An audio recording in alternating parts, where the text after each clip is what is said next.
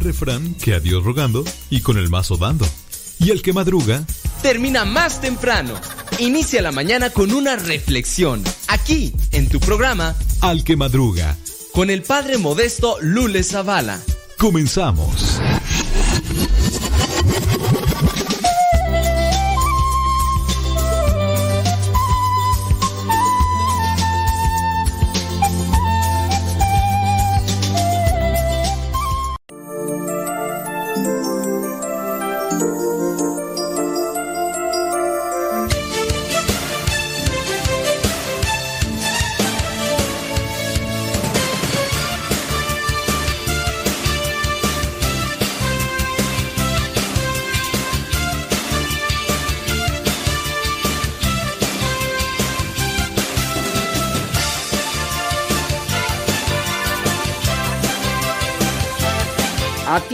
Con el tiempo para que lleguen a tiempo. Hoy día jueves 25 de agosto del 2022. A tiempo. Son las 6 de la mañana con 6 minutos allá en California. Son las 8 de la mañana con 6 minutos acá en el centro de México.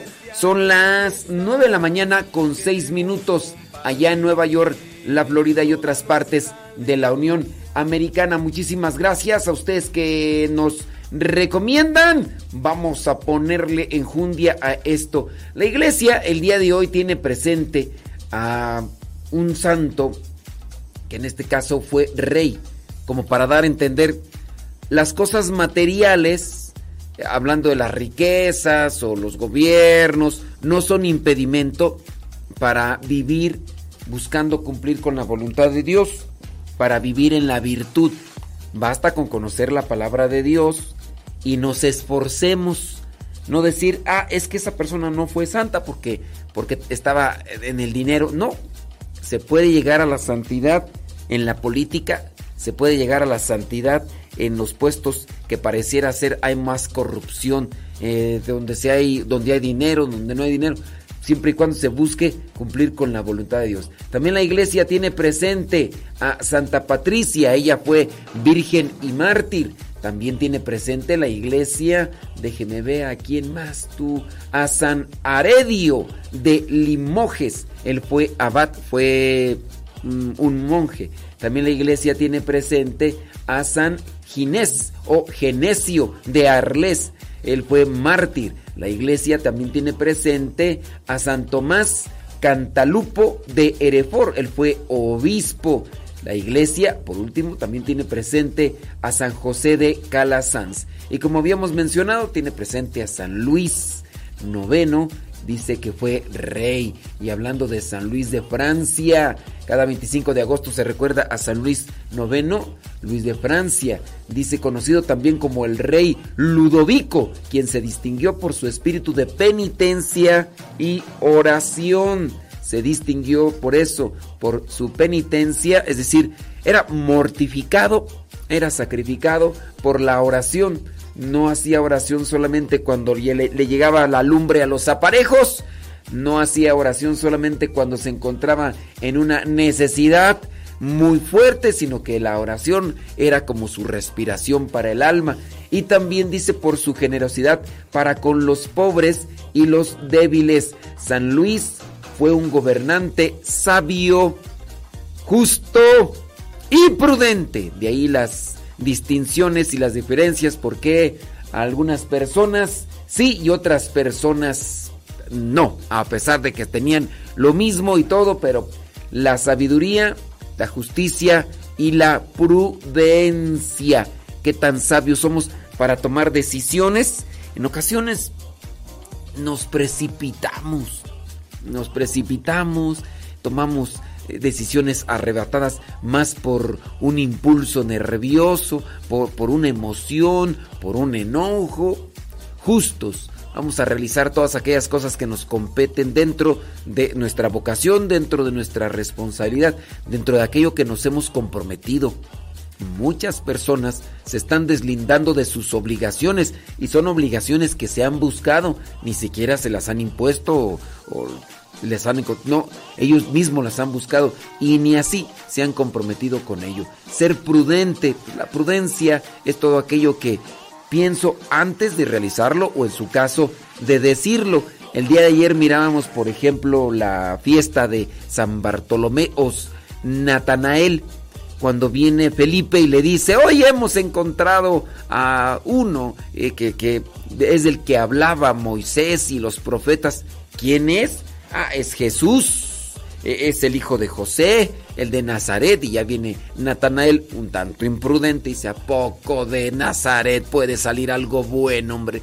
Ya le había puesto a todos así como que, pues, nunca ha salido un profeta de Nazaret. Ahora resulta, imprudencia, imprudencia. Pues estamos en medio de la purificación o estamos buscando la purificación. Algunos algunos, otros no tanto. Entonces hay que pedirle también a Dios que nos dé mucha, pero mucha prudencia para escribir, porque muchas veces escribimos cosas ahí en las redes sociales que después las andamos borrando porque andamos eh, haciendo o diciendo cosas que nomás no son buenas. Y también para hablar y para actuar. Sabiduría, justicia y prudencia. No es algo que, que de repente, ay, pues me llegó, ya de repente soy bien sabio. Uy, quién sabe por qué soy bien sabio. Soy bien justo. Uy, quién sabe por qué soy bien justo. No, teniendo presente lo que habíamos mencionado, penitencia y oración primero para que los frutos como la sabiduría, justicia y prudencia sean el resultado de eso que hacía este rey San Luis IX, Luis de Francia, que nos presenta la iglesia en el Santora.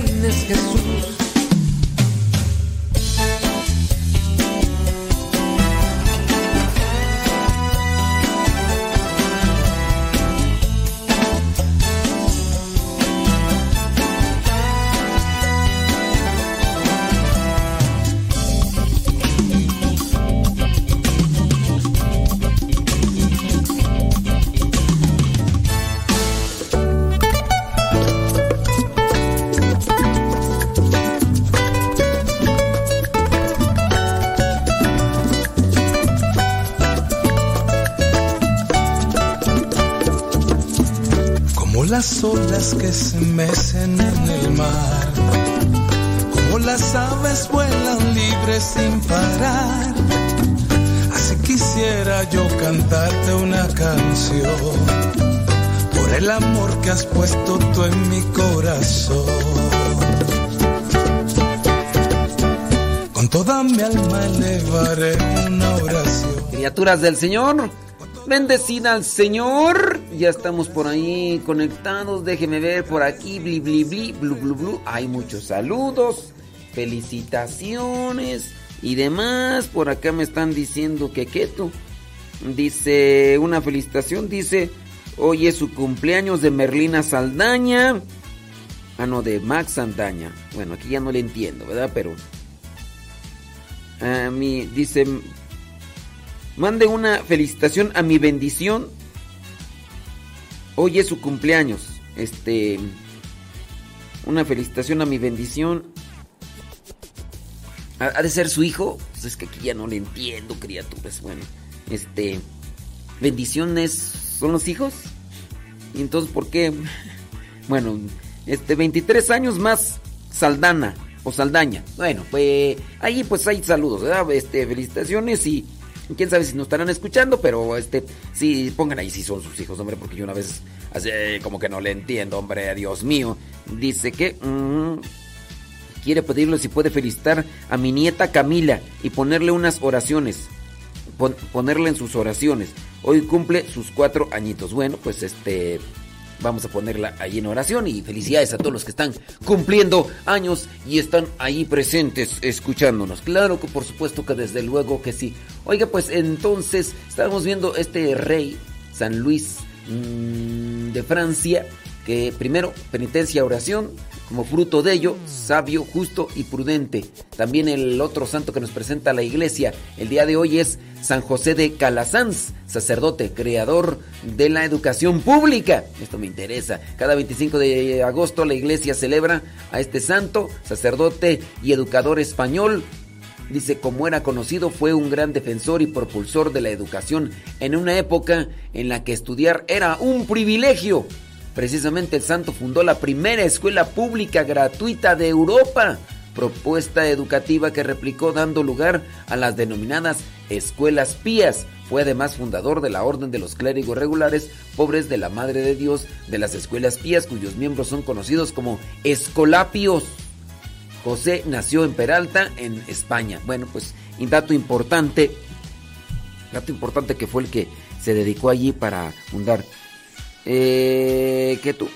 Bueno, dice que nos está escuchando Max Saldaña, dice que cumple 23 años. Dice que es un muchachote, que es su bendición, que es un muchachote. Bueno, pues muchas felicidades. Hay que buscar hacer cosas buenas. Y hablando de hacer cosas buenas, ¿qué tendríamos que hacer para buscar la felicidad? Bueno, podemos buscar muchas cosas. Hablamos de la prudencia, hablamos de...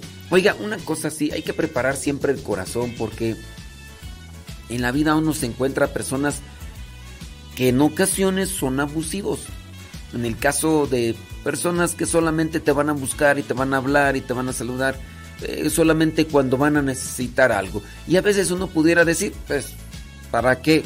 ¿Para qué le respondo? ¿Para qué le contesto si nada más me está buscando porque necesita algo? No más cuando está necesitado, ahora sí pone su carita, pone su sonrisita, pone demás.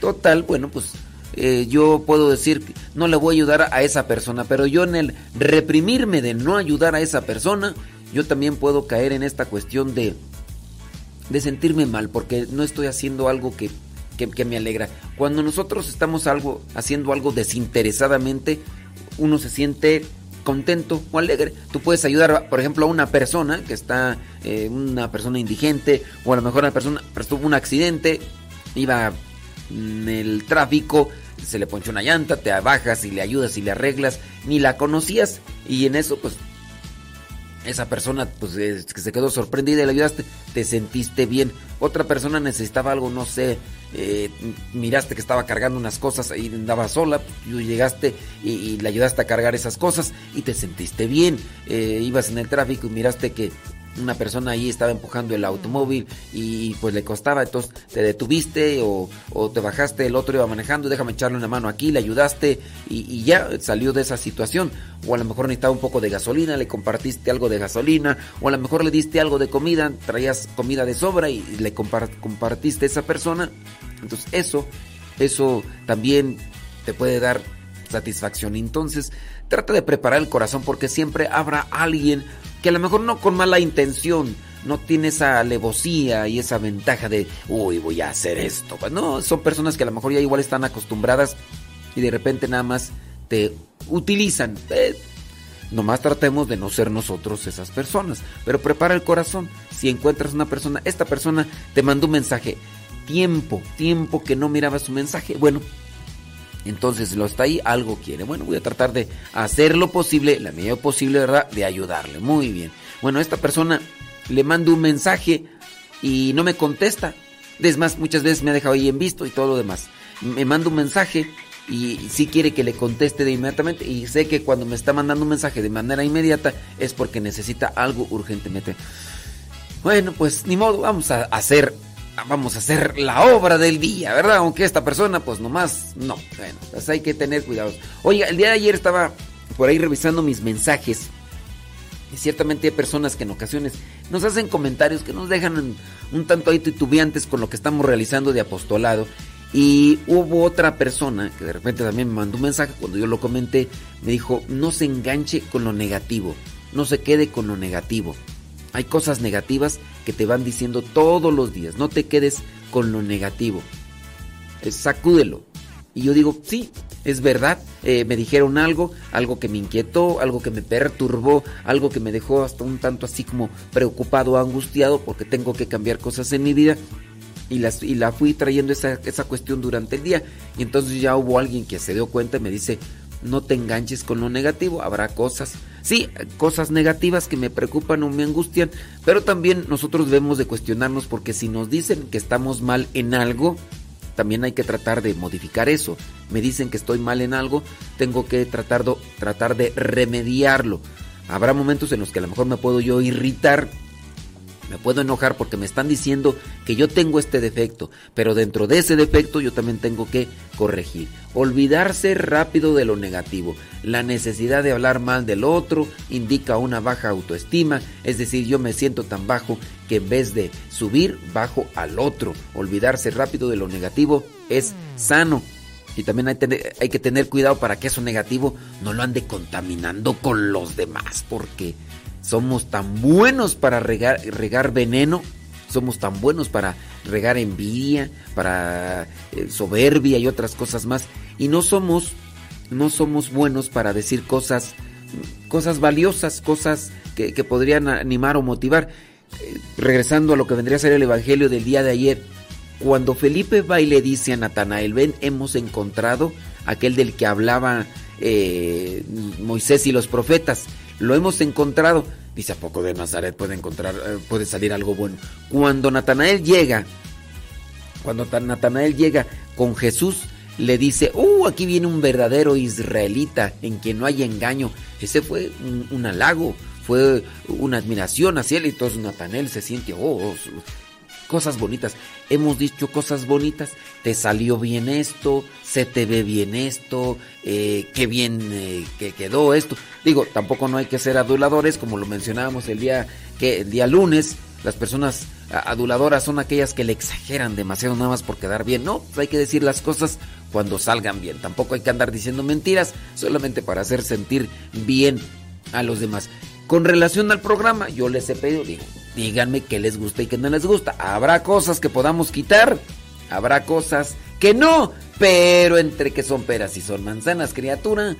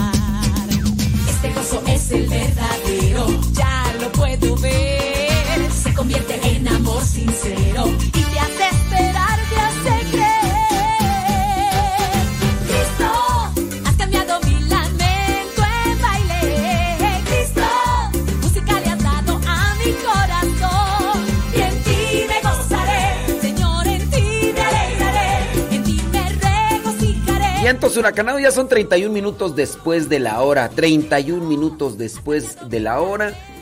Cuidar la naturaleza. Cuidar la naturaleza también es una responsabilidad de cada uno de nosotros. Ayudar a los jóvenes a conseguir sus metas. Impulsarlos, animarlos. Darles a conocer cuáles son las cosas mejores de la vida. Compartir, compartir la vida con la familia. De repente algunos quieren casarse, pero no comparten la vida con su familia. Entonces, tienen que poner atención. ¿Querías casarte? Atiende a tu esposa. ¿Querías casarte? Atiende a tus hijos. ¿Querías casarte? Pues cultiva el amor, porque si no cultivas el amor... mm, mm, mm. Déjame ver si hay por aquí alguna preguntita que hagan, porque de repente me hacen preguntas y no las veo y después viene el reclamo. Ay, no me respondió esta pregunta. Bueno, encuentro saludos al por mayor y este y dentro de las preguntas, pues nomás no. Si es en cuestión de salud, no, hombre, ahorita nos aventamos unas dos horas. Yo creo que hasta tiempo nos hace falta. Déjame ver por acá, bli bli bli, bla bla bla. Bueno, por aquí creo que hay una pregunta, déjame buscarla, nomás que ya no me acuerdo dónde está. Tú, es que con tanto saludo, déjame ver, para- más arriba, más abajo, más abajo, más abajo. Así como cuando traes comezón en espalda, súbele para acá, súbele para allá, ahí para, para acá, más menos para allá, más para acá. Ándale, ya sí, déjame ver.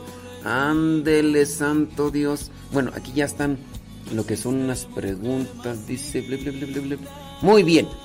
Ahí viene una pregunta que ya, ya, le, ya le encontramos aquí. Dice. Esta pregunta. Dice. Hola padre. Dice. Espero que se encuentre bien. Por favor, no mencione mi nombre. Eh, me atrevo a escribirle. Estoy confundida. No sé qué hacer. Resulta que mi amiga tiene muchos problemas con su esposo. Al parecer ella, por cansada de él, en el pasado cometió un error con alguien. Y aunque estaba igual, nunca la ha podido perdonar. Nunca la ha podido perdonar ella. Cambió, es muy trabajadora y responsable en su hogar, es muy eh, acercada a la iglesia, muy atenta con toda la gente, es eh, dice y ahora está teniendo más problemas con su esposo. Al parecer él quiere haber vida, hacer, yo creo, haber vida de soltero sin obligaciones, de nada, solo porque le paga la renta, ya no le quiere, ya no la quiere ayudar con nada y no se quiere salir de su casa. Quiere que ella se salga a causa de eso, sus hijos no la respetan. Solo una de sus niñas, yo le dije que si está tan grande, ya si problema mejor se separe, ya que es hasta, ya que él hasta la ha golpeado.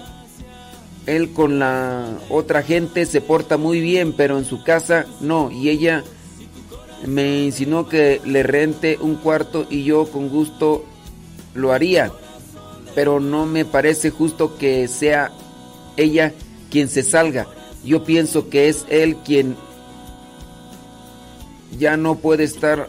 Hay momentos tratado, ya hemos tratado mi esposo y yo otras parejas y sigue en lo mismo. Yo quisiera que me aconseje qué puedo hacer por ella. Está bien que le dije que es más sano que ya se separen. Dígame, padre, estoy muy confundida. El problema aquí y por favor, eh, bueno, pues miren, son, son situaciones que se dan en diferentes maneras.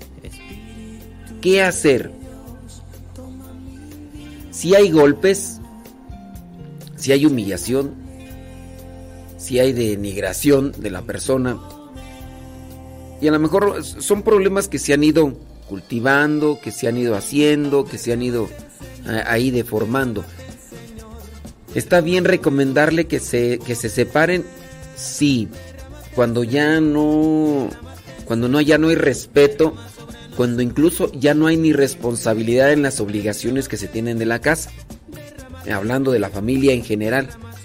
Cuando ya está pasando todo esto, lo mejor es la separación. Yo entiendo que en ocasiones viene una traba y de repente uno dice, bueno, pero ¿dónde me voy? Bueno, puedes trabajar. Y a lo mejor alguien dice, no, es que si le rentamos aquí un cuartito en, en, nuestra casa eh, con el esposo. Yo lo que recomendaría en parte es que no se vaya a vivir esa señora a la casa donde esté ya una familia. Eh, un mes aguantan, dos meses aguantan, pero ciertamente cuando no hay ese vínculo, pareciera ser que a veces llega a pesar, llega a cansar y se empieza entonces a fijar en los defectos. Yo diría mejor no, no, pues que se vaya a rentar a otro lugar, eh, habrá lugares. Si ella puede trabajar, pues tendrá que sacrificarse. Ahora, si ella está trabajando y está pagando la renta y tiene una casa, yo no sé cómo será la casa, pero si tiene una casa donde viven sus otros hijos y demás, si ella está pagando todo, o a lo mejor nada más el esposo es el que paga la renta, porque ya no le entendían, porque como que no están pues ahí muy bien acomodado el asunto, pero mejor hacer un sacrificio, apretarse la tripa, porque de repente estamos acostumbrados a una situación de economía, estamos acostumbrados a una situación de, alimentación, a una situación así, de, de, cosas materiales que tenemos a nuestro alrededor. Y pensar que ya no tenerlas nos hace pensar en tomar la decisión de alejarnos de aquello que, que, que no nos hace sentir bien. No, es que ya no, ya no voy a tener esta comodidad. No, es que aquí tengo mi cuarto eh, mi cuarto, mi cocina, mi sala, tengo eh, mi baño propio aquí en mi cuarto y a lo mejor tengo que ir a otro lugar donde me va a ser más difícil la situación. Pues mira, en ocasiones más vale pasar por ese tipo de sacrificios o ese tipo de sufrimientos con tal de encontrar ya mejor la paz, quedarte allí cuando la otra persona no está en esa determinación y si ya por lo menos lo han trabajado mucho tiempo y en el caso este, que es una mayoría de casos, ¿eh? no creo que ese es el único, una mayoría de casos donde el Señor simplemente no aporta para la economía, para eh, la despensa, para la comida, lo que hace es maltratarla, injuriarla, pisotearla, humillarla, siempre está en el descrédito. No se puede vivir así. Está bien, a lo mejor están casados por la iglesia y todo, pero mejor lo que es una separación. Otra cosa, tampoco hay que precipitarse. En ocasiones dicen, me salgo y luego, luego me divorcio, o qué hago y todo eso. Espérese, o sea, sepárese, trate de que se calmen las aguas, trate de que se calmen las aguas para ver con, pues, con mayor tranquilidad todo, ver con mayor claridad, a ver qué, qué podemos hacer.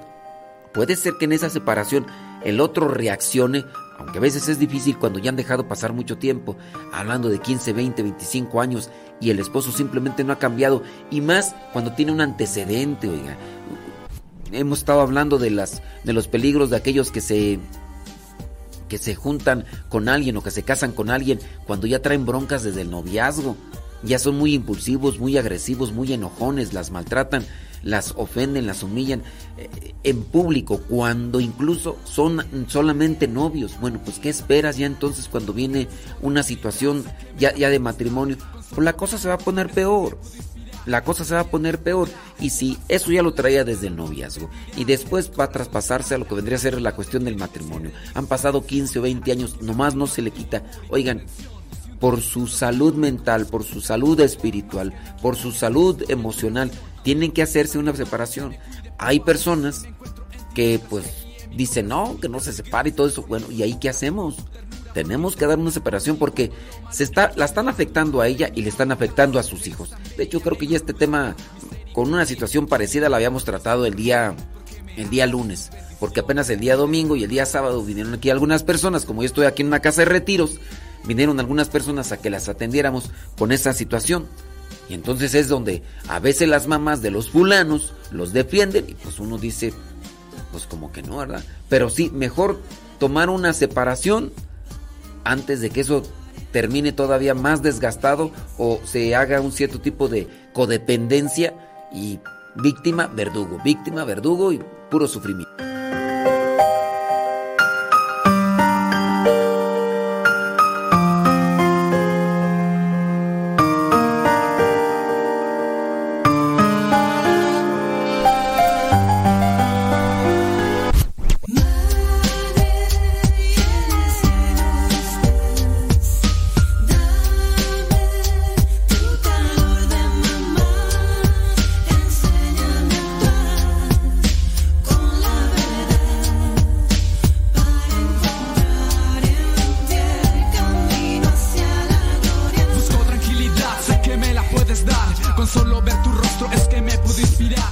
Saludos a Guayumín. Guayumín. Que anda, anda haciendo ejercicio, Guayumín. Eso es todo. Anda haciendo el, jugo de Papa Antonio. Trata, trata el jugo, Papa Antonio. Trata el jugo de Papa Antonio, ese es muy bueno. Eso es todo, Guayumín. Con todo. Oye, ayer estábamos esperando aquí. Que dijeron este. Dijeron, va a venir Guayumín. Y dije yo, bueno, pues vamos a saludar a Guayumín. Que me asomo. No ha llegado Guayumín. Y dijo uno, ni llegará. Y dije, ¿qué oye? ¿Qué pasó aquí? No, ya viste ahí cómo estaban todos los carros atorados. Mejor no. No, te quedas atorado. Pobre gente, y la que se quedó atorada ahí en este. Creo que hasta hoy, hasta las 6 de la mañana, iban a quedar ahí encerrado a la gente. Oye, pero ni para un lado ni para otro. Ni para un lado ni para otro dejaba la gente pasar. Y bueno, ahí este, el padre Sukis, el padre Zucaritas de Kelus, fue aquí a, aquí, a, puede decir, 20 minutos caminando, unos 5 minutos en automóvil. Fue, tardó, tardó 3, tres horas. Aquí el, centro comercial aquí, fue a comprar unas cosillas ahí. Tres horas. Tres horas. Dije, no, qué bárbaro. Qué bárbaro. Por eso, sí, quién sabe si ya se quitaría todo ese rollo, pero... Échale, échale con todo, Guayumín, que quede... Que quede especial ese juguito de Papa Antonio. Saludos a Jaime Rodríguez Pasijuentis. ¿Cómo andamos, Jaime Rodríguez Pasifuentes? Cuando sale una nueva rola, ¿no ha llegado la inspiración? ¿No ha llegado por ahí la, la musa para inspirarte una nueva rolita? Mándenos un mensajito a través del Telegram. Recuerde el Telegram, arroba cabina radio sepa. Arroba cabina radio sepa, por ahí nos pueden mandar sus mensajitos y ahorita cuando lleguemos a la hora de los saludos va a ver. Nos vamos a dejar ir como gordis en toboganes. Pero que sea de tubo, porque si no se sale uno como que ves que me andaba saliendo. Bueno, pues, zúmbale. Ándale, dice que el primeramente Dios el miércoles o el domingo. Ándale. Qué bueno que se pudieron zafar. Sí, hombre. Sale con todo. Guayumi. Jaime Rodríguez Pasifuentes. ¿Cómo andamos? ¿Qué dice la señora Juanita Pasifuentes? ¿Todo bien? Ándale. Señora. Señora Gaby ¿verdad? ¿qué va a hacer de.? ¿O qué está haciendo más bien, verdad? Pero no impedirá que mi corazón se abra. A ti, madre querida, es que dedico esta canción. A ti que me has brindado tu amor y comprensión. Si un día siento frío,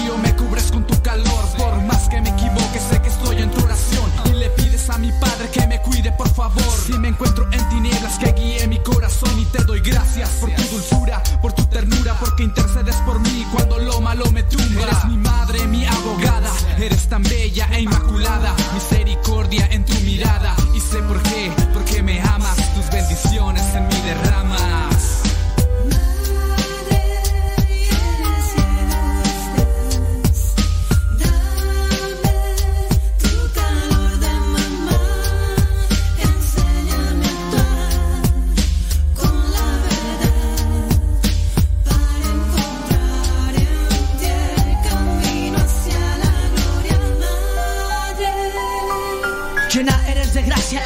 Está contigo. Ahora con las mismas palabras yo lo repito, que el amor en la vida es esencial. Por eso a tus brazos yo no me puedo negar. El hijo busca a la madre como el agua su camino. La naturaleza llama, así es el destino. Eres dulce como la miel y alumbras más que las estrellas. A los ojos del mundo siempre has lucido bella. Tu vestimenta es linda, estás cubierta de sol. Y santo es tu vientre, eres madre del Salvador.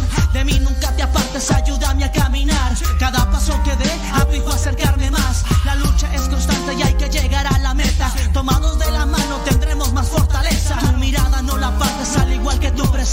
Porque la soledad no me agrada de experiencia. Cúbrenos con tu manto, cúbrenos con tu amor. ¿Y quién es más apta que la madre del Salvador? A ti nos encomendamos con todo el corazón. Y nuestras oraciones se las muestras al Señor. Esto más que una canción es un canto de alabanza. Y pase lo que pase, las palabras no alcanzan. Enséñame a vivir de la manera que lo hiciste y tomar buenas decisiones para hacer esto posible.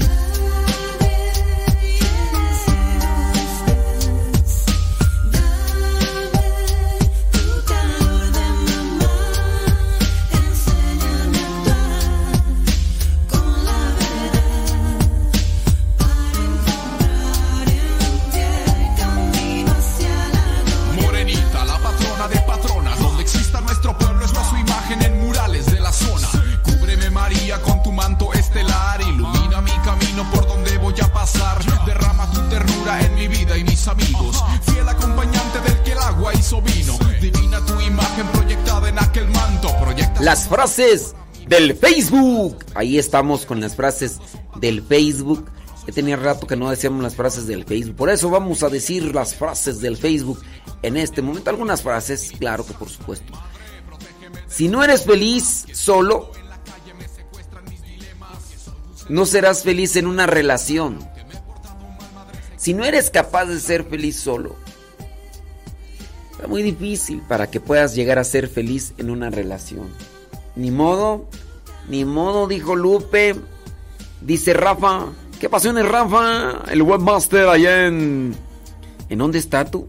¿En dónde andas? ¿En Sonora? Sí, Rafa. Aquí te ubico, compadre. ¿Cómo no? Chale ganas. Bueno, salud, Rafa.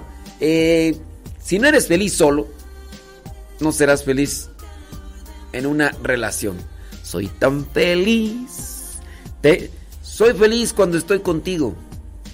Soy feliz cuando estoy solo. Soy feliz porque mi interior lo tengo equilibrado. No me dejo contaminar ni me dejo llevar por lo de afuera. En la paz y en la tormenta siempre camino sereno, porque tengo sabiduría y porque me he forjado un espíritu fuerte. ¡Ay, popontra! Oye, cada vez más hay personas con, con enfermedades psicológicas, emocionales, ansiedad, estrés, depresión, tristeza, de todo. Y en la medida que seamos más individualistas, más aislados, vamos a sufrir más. En esa. Esto de los celulares, tú dirás, "Ay, ¿tiene, tiene algo de perjudicial. Analicémoslo. Cuando nos hacemos personas más aisladas, más, si tú quieres, independientes, estamos siendo frágiles al mismo tiempo. Cuando tengamos un conflicto con el otro, porque vendrá un momento, por el hecho de no tener esa fricción, de no tener ese desgaste, simplemente nos vamos a derrumbar. Porque hemos, nos hemos acostumbrado a estar solos. Que el día que tengamos que caminar a la par de otros y los otros nos hagan pasar por algún ma- mal momento, vamos a sufrir.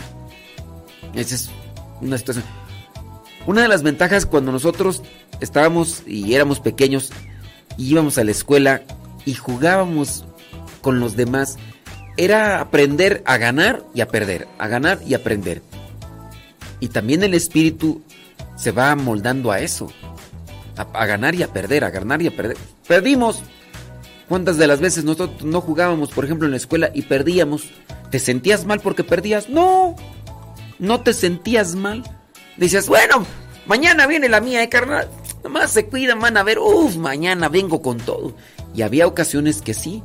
Ah, nos ganaron porque se metió fulano de tal, porque se venía en, el partido de, fútbol o de béisbol, que era lo que nosotros jugábamos. Fútbol casi no, era más bé- béisbol. Y jugamos eso y jugamos otras cosas. Que a la burrita tamalera. ¿Quién no jugó a la burrita tamalera? ¿Quién no jugó a las escondidas? ¿Quién no jugó a los encantados? ¿Quién no jugó a la pelota caliente? Y la pelota caliente era correrle y pegar a los encantados y demás. Y a veces ganábamos y a veces perdíamos. Pero en el ganar y el perder eh, llegó el forjarse. Y en el forjarse es, vas caminando por la vida y también tienes tus fracasos, tienes tus desilusiones y pues no pasa nada. O sea, ya perdimos, pues vamos a echarle ganas. ¿eh? Y en la actualidad no. Muchos jóvenes están sufriendo. El día que les va mal, casi se quieren suicidar.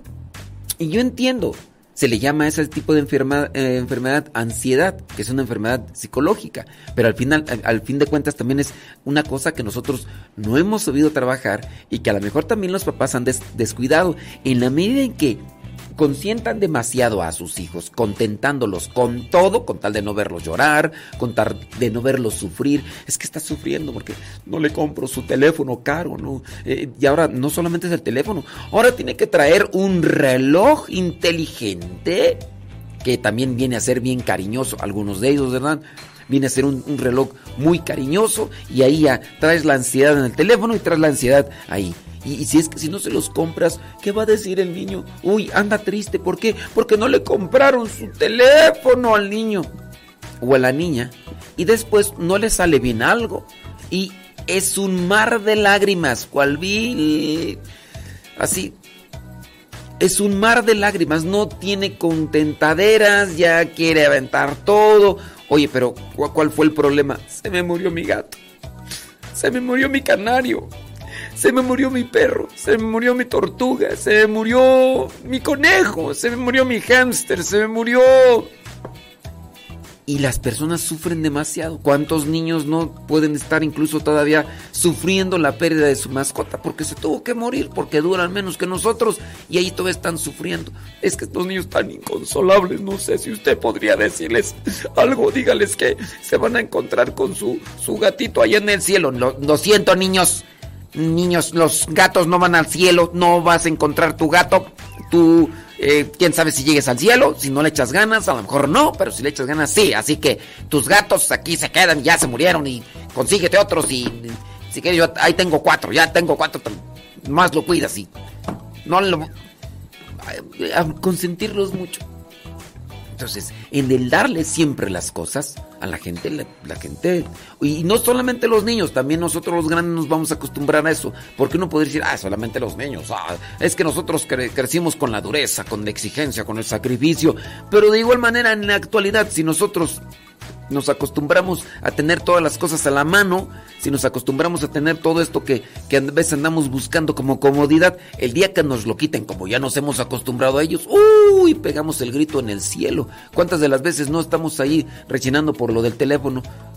Sí, ya, ya estamos acostumbrados por lo del teléfono y andamos ahí como desesperados. Cualquier cosa, el día que no nos atienden pronto cuando vamos ahí a comprar la comida o cuando vamos a comprar algo, no nos atienden de la forma como queremos, en el tiempo como queremos. Empezamos ahí a renegar y a gritar porque nos hemos acostumbrado a algo. Y así nos vamos haciendo muy quejumbrosos y no somos felices. Entonces tenga cuidado, trate de analizar las cosas. Digo, yo solamente presento una reflexión. Usted podrá decir también otra cosa y es válida, digo, al final de cuentas. El tiempo no cura las heridas. Lo que haces con tu tiempo es lo que las cura. El tiempo no cura las heridas. Lo que haces en ese tiempo es lo que las cura. Haz oración para que entre en tu corazón y sanes. Y el que puede entrar ahí al corazón es Dios y Él lo puede sanar. ¿Usted cómo ve? Yo estoy, estoy mal, estoy equivocado, estoy desviado con esa reflexión.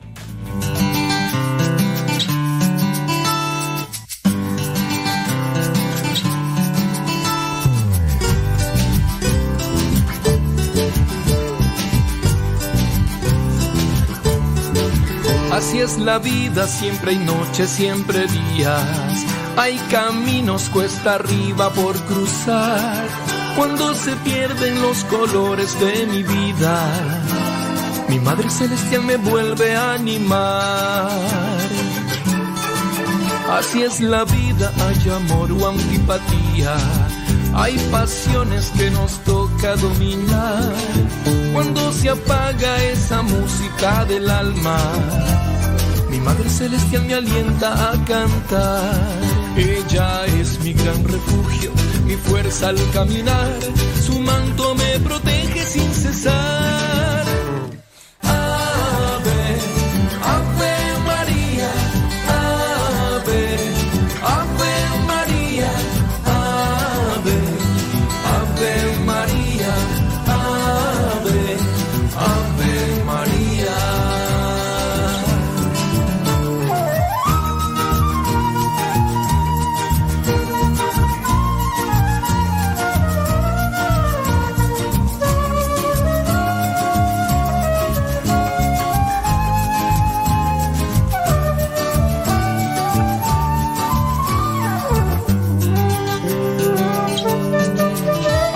La vida y soledad o compañía.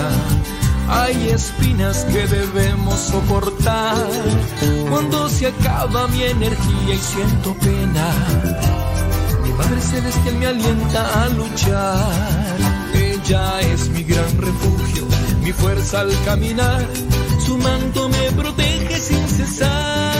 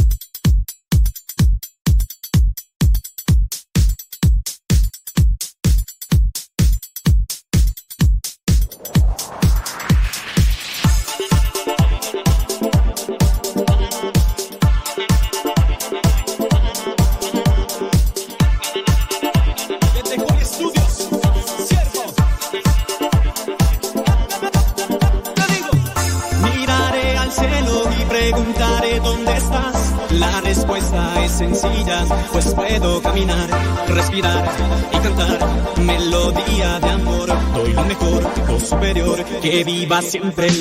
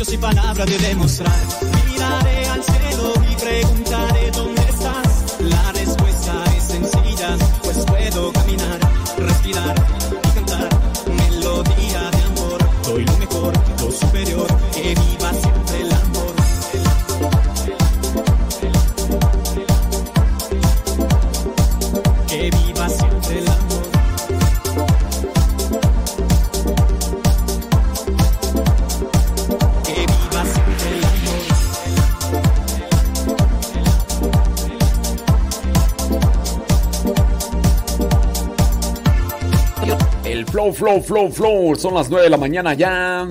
Gracias. Que viva siempre el amor. viva siempre el amor, que viva más y más. Digan lo que digan, tú lo alcanzarás. No importa si falleces, tú eres capaz, nada más de esfuerzo y paz. Viva siempre el amor, que viva más y más. Digan lo que digan, tú lo alcanzarás. No importa si falleces, capaz, nada más. Esfuerzo y paz. Cuando estoy enamorado me siento bien. Le sonrío al que conozco y si no también. Busco siempre la manera de expresar. Con hechos y palabras de demostrar. Y descubrir del amor es sencillo.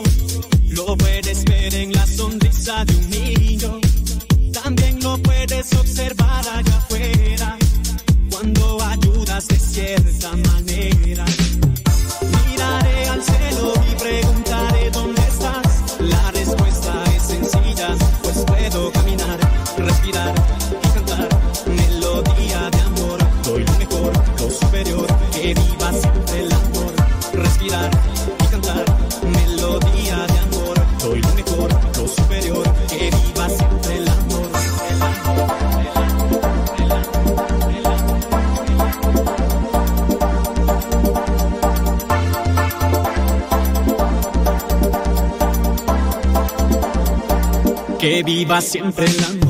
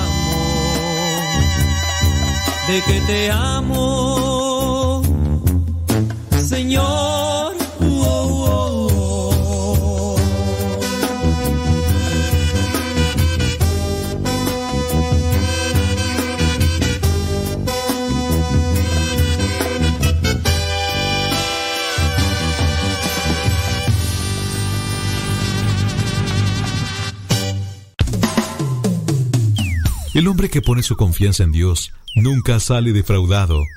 Ya estamos de regreso en el programa Al que Madruga con el padre modesto Lule Zavala.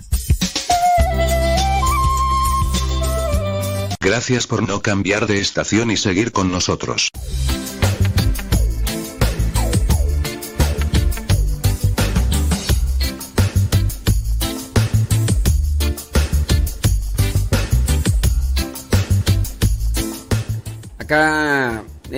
Estoy viendo un mensaje y pues sí, miren.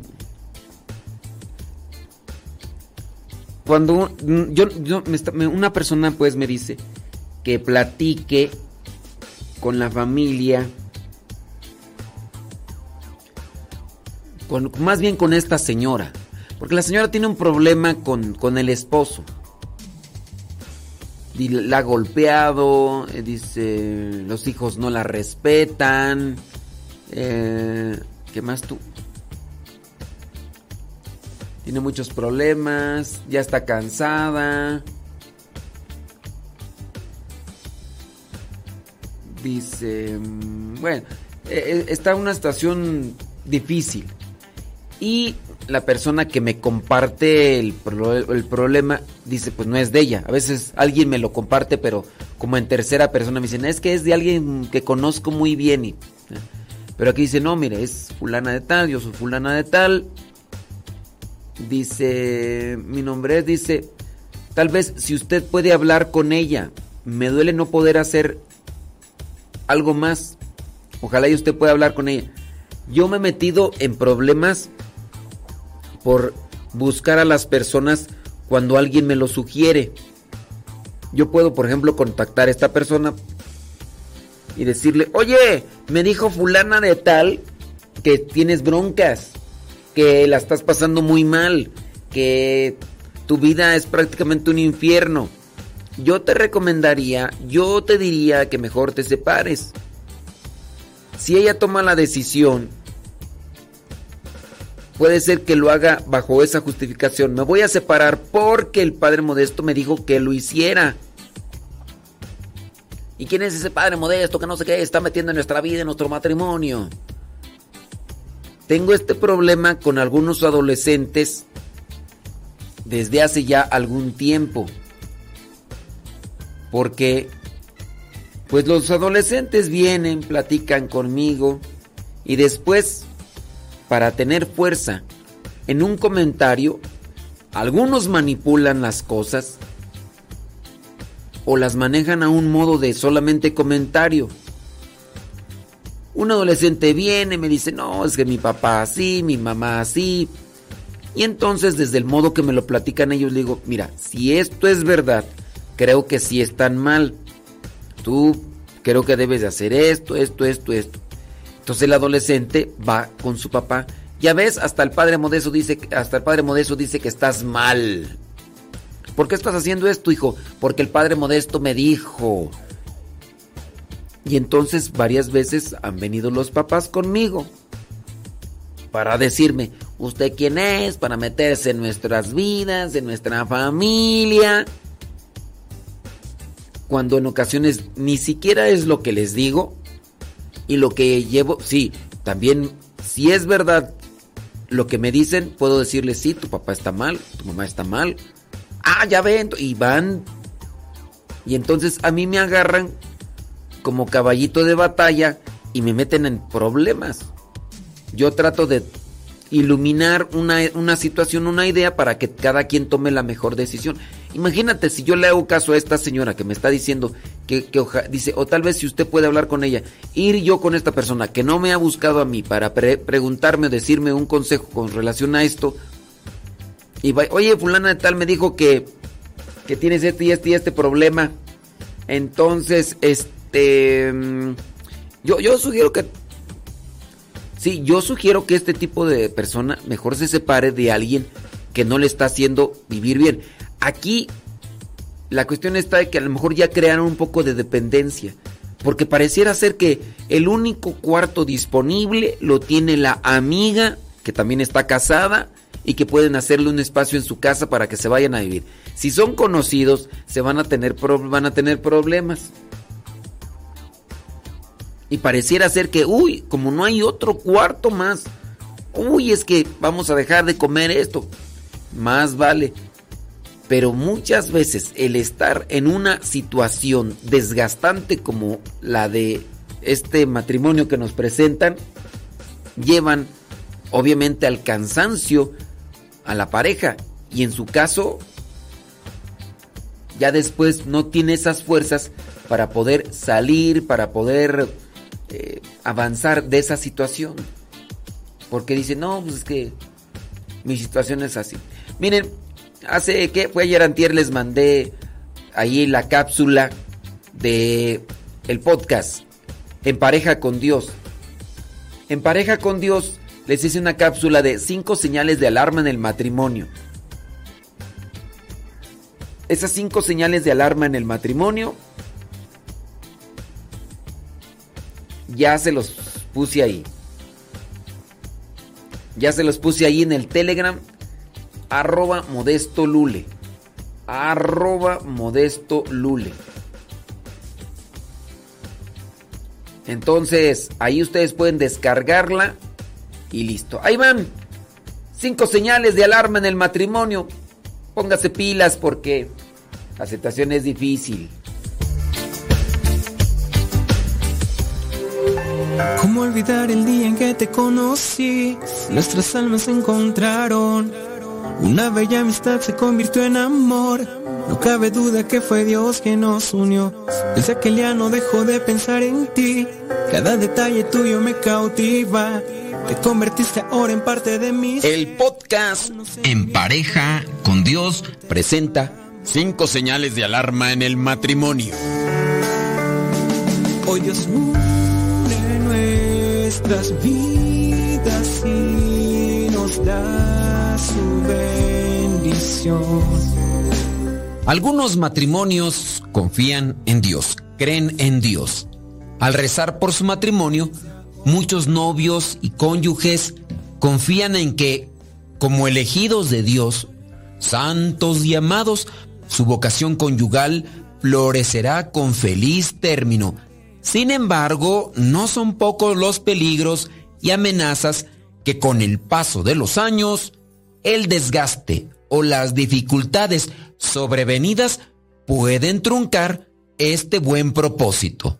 Así que pon atención a estas cinco señales de alarma en el matrimonio para que hagas algo al respecto cuando aparezcan y no esperes a que de repente todo se acabe y no te des cuenta ni cuando empezó todo a desmoronarse. Señal número uno. Los esposos ya no disfrutan juntos u olvidan detalles. Mucho cuidado con esta señal.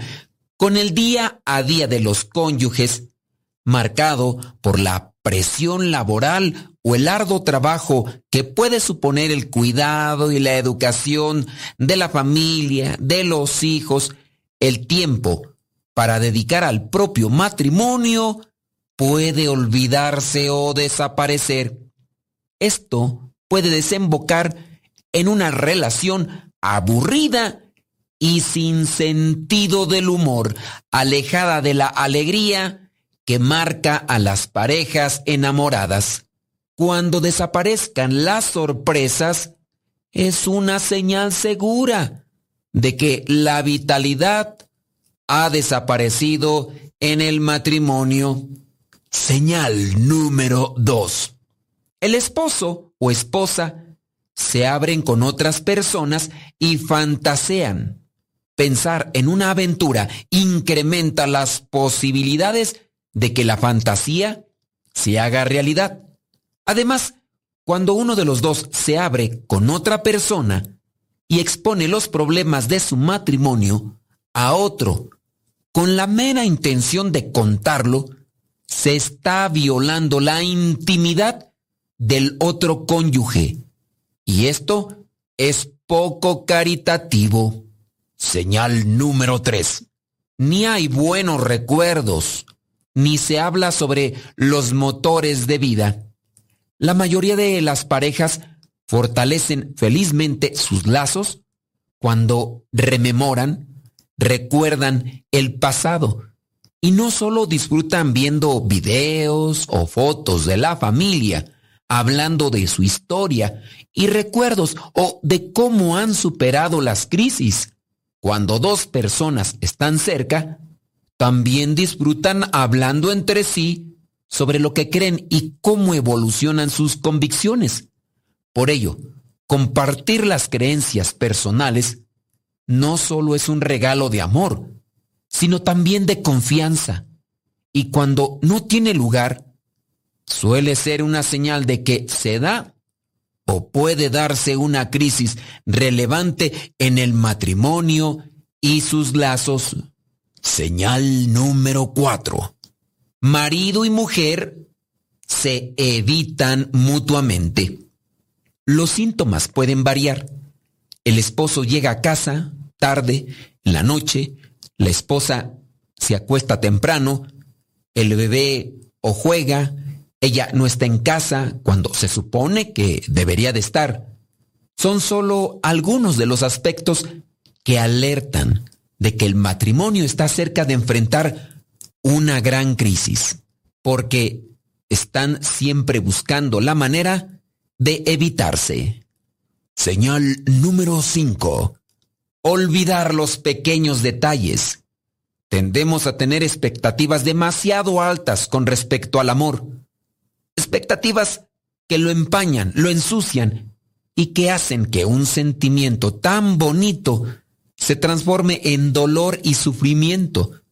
El amor está en los pequeños detalles, en el beso, la caricia, o abrazo de cada día que se da, en esas miradas que se dedican. No se necesita mucho para demostrarle lo mucho que se ama a la otra persona.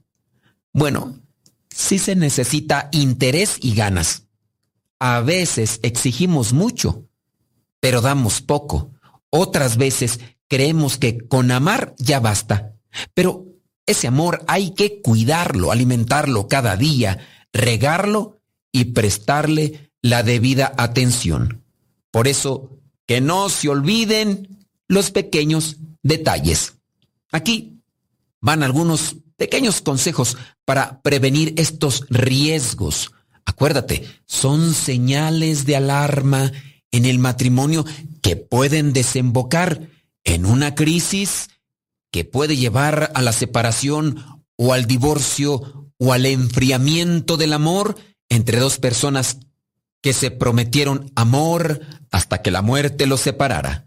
Ahí van los consejos. Número uno, no tener miedo hablar de los problemas y preocupaciones. Si necesitan ayuda, busquen a alguien quien les pueda asesorar. Pero, por favor, sean constantes y apliquen los consejos. Muchas parejas han venido con su servidor y damos algunas ideas que sabemos que si se ponen en práctica tendrán sus resultados. Pero como el egoísmo y el orgullo y la soberbia son a veces muy grandes en una o en las dos partes del matrimonio, estas cosas simplemente no se aplican de manera constante, solamente mientras está el dolor o el sufrimiento por algo que acaba de pasar. Entonces sí son bien aplicados, pero ya después se olvidan de las cosas que se les recomendaron o que se les aconsejaron. Tendrá que llegar otro momento de dolor y sufrimiento para nuevamente salir a flote y buscar ayuda, esperando que no sea demasiado tarde. Número 2. Reservarse un tiempo intocable para hablar de su situación, de sus problemas. Asegura que los matrimonios más felices suelen reservar un tiempo fijo para hablar. Muchas parejas se benefician de salir de casa para hablar, aunque sea solo mientras dan un paseo. Esto elimina cualquier tentación de doblar la ropa o mirar la televisión en lugar de centrarse el uno en el otro cuando tienen que hablar. Consejo número 3. Tomarse de la mano y ser más cercanos, aunque esto pareciera ser algo cursi o insignificante. Se necesita conectar el corazón, pero también hay que conectarse de alguna manera física. Consejo número 4. Romper la rutina y salir a divertirse sin tener que gastar o sin tener que pensar en vamos a gastar dinero y después vienen los problemas económicos. Para divertirse se necesita un corazón dispuesto y alegre. Se tiene que también ser creativos. Número 5. Recuperar los minúsculos actos de bondad. Los pequeños detalles tienen un gran poder porque demuestran cuánto amas a aquella persona. Puede ser que te lleves tu tiempo para pensar qué detalle o qué acto de bondad puedes realizar por tu pareja para sorprenderla. Recupera los minúsculos actos de bondad que pueden hacer mucho en tu relación matrimonial. Y número seis, obviamente, rezar, confesarse, ir a misa juntos, reflexionar y meditar la palabra de Dios. Exámenes de conciencia constantemente para encontrar y saber cuáles son las cosas que han dejado de hacer. Es algo que se debe de hacer constantemente si se quiere recuperar el amor en Dios y también en el matrimonio. Recuerden que para llegar a la santidad en el matrimonio se tiene que hacer en pareja con Dios. Cada uno con su propia historia, con sus defectos y virtudes, distintos sueños pero mismo ideal, inmensamente amarnos por la eternidad. Desde aquel día no dejo de pensar en ti, cada detalle tuyo me cautiva, te convertiste ahora en parte de mi ser, no sé muy bien qué fue lo que pasó, solo sé que yo te amo.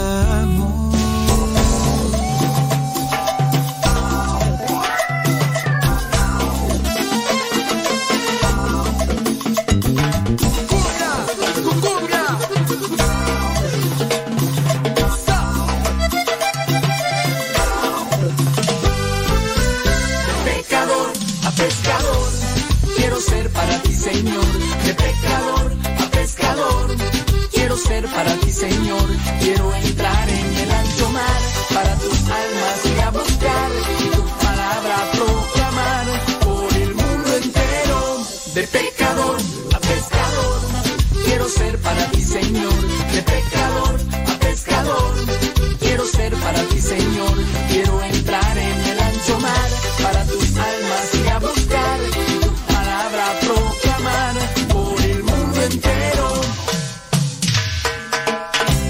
Dejo las redes, subo a la barca, me voy con Cristo, voy donde Él vaya.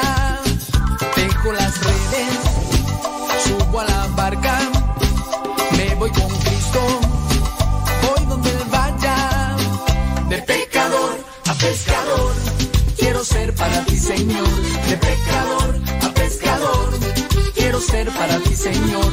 Quiero entrar en ancho para tus almas y a buscar tu palabra proclamar por el mundo entero. De pecador a pescador, quiero ser para ti, Señor. De pecador a pescador, quiero ser para ti, Señor. Quiero entrar en el ancho mar, para tus almas y a buscar tu palabra proclamar por el mundo entero.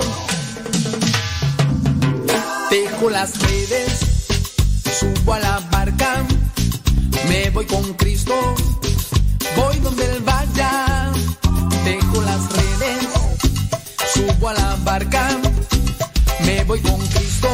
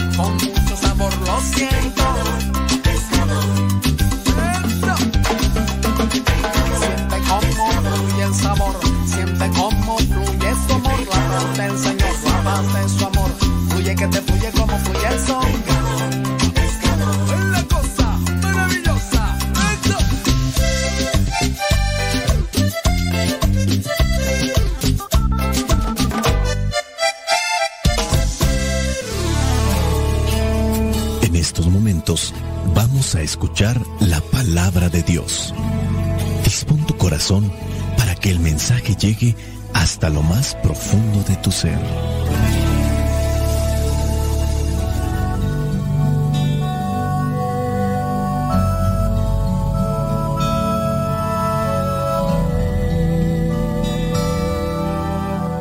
El Evangelio que la iglesia nos presenta para el día de hoy corresponde a Mateo, capítulo 24, versículos del 42 al 51. Dice así, manténganse ustedes despiertos, porque no saben qué día va a venir su Señor. Pero sepan esto, que si el dueño de una casa supiera a qué hora de la noche va a llegar el ladrón, se mantendría despierto y no dejaría que nadie se metiera en su casa a robar. Por eso, ustedes también estén preparados, porque el Hijo del Hombre vendrá cuando menos lo esperen. ¿Quién es el criado fiel y atento a quien su amo deja encargado de los de su casa para darles de comer a su debido tiempo? Dichoso el criado a quien su amo cuando llega lo encuentra cumpliendo con su deber. Les aseguro que el amo lo pondrá como encargado de todos sus bienes. Pero si el criado es un malvado y pensando que su amo va a tardar, comienza a maltratar a los otros criados y se junta con borrachos a comer y beber, el día que menos lo espere y a una hora que no sabe, llegará su amo y lo castigará, condenándolo a correr la misma suerte que los hipócritas. Entonces vendrá el llanto y la desesperación. Palabra de Dios. Te alabamos, Señor.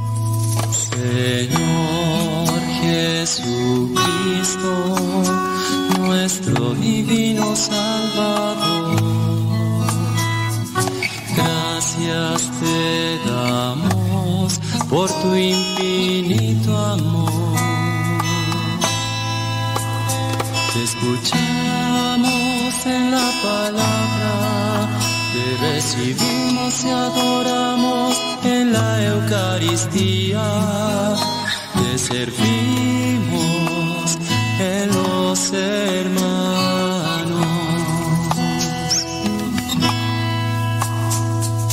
Que seamos misioneros como lo quieres tú,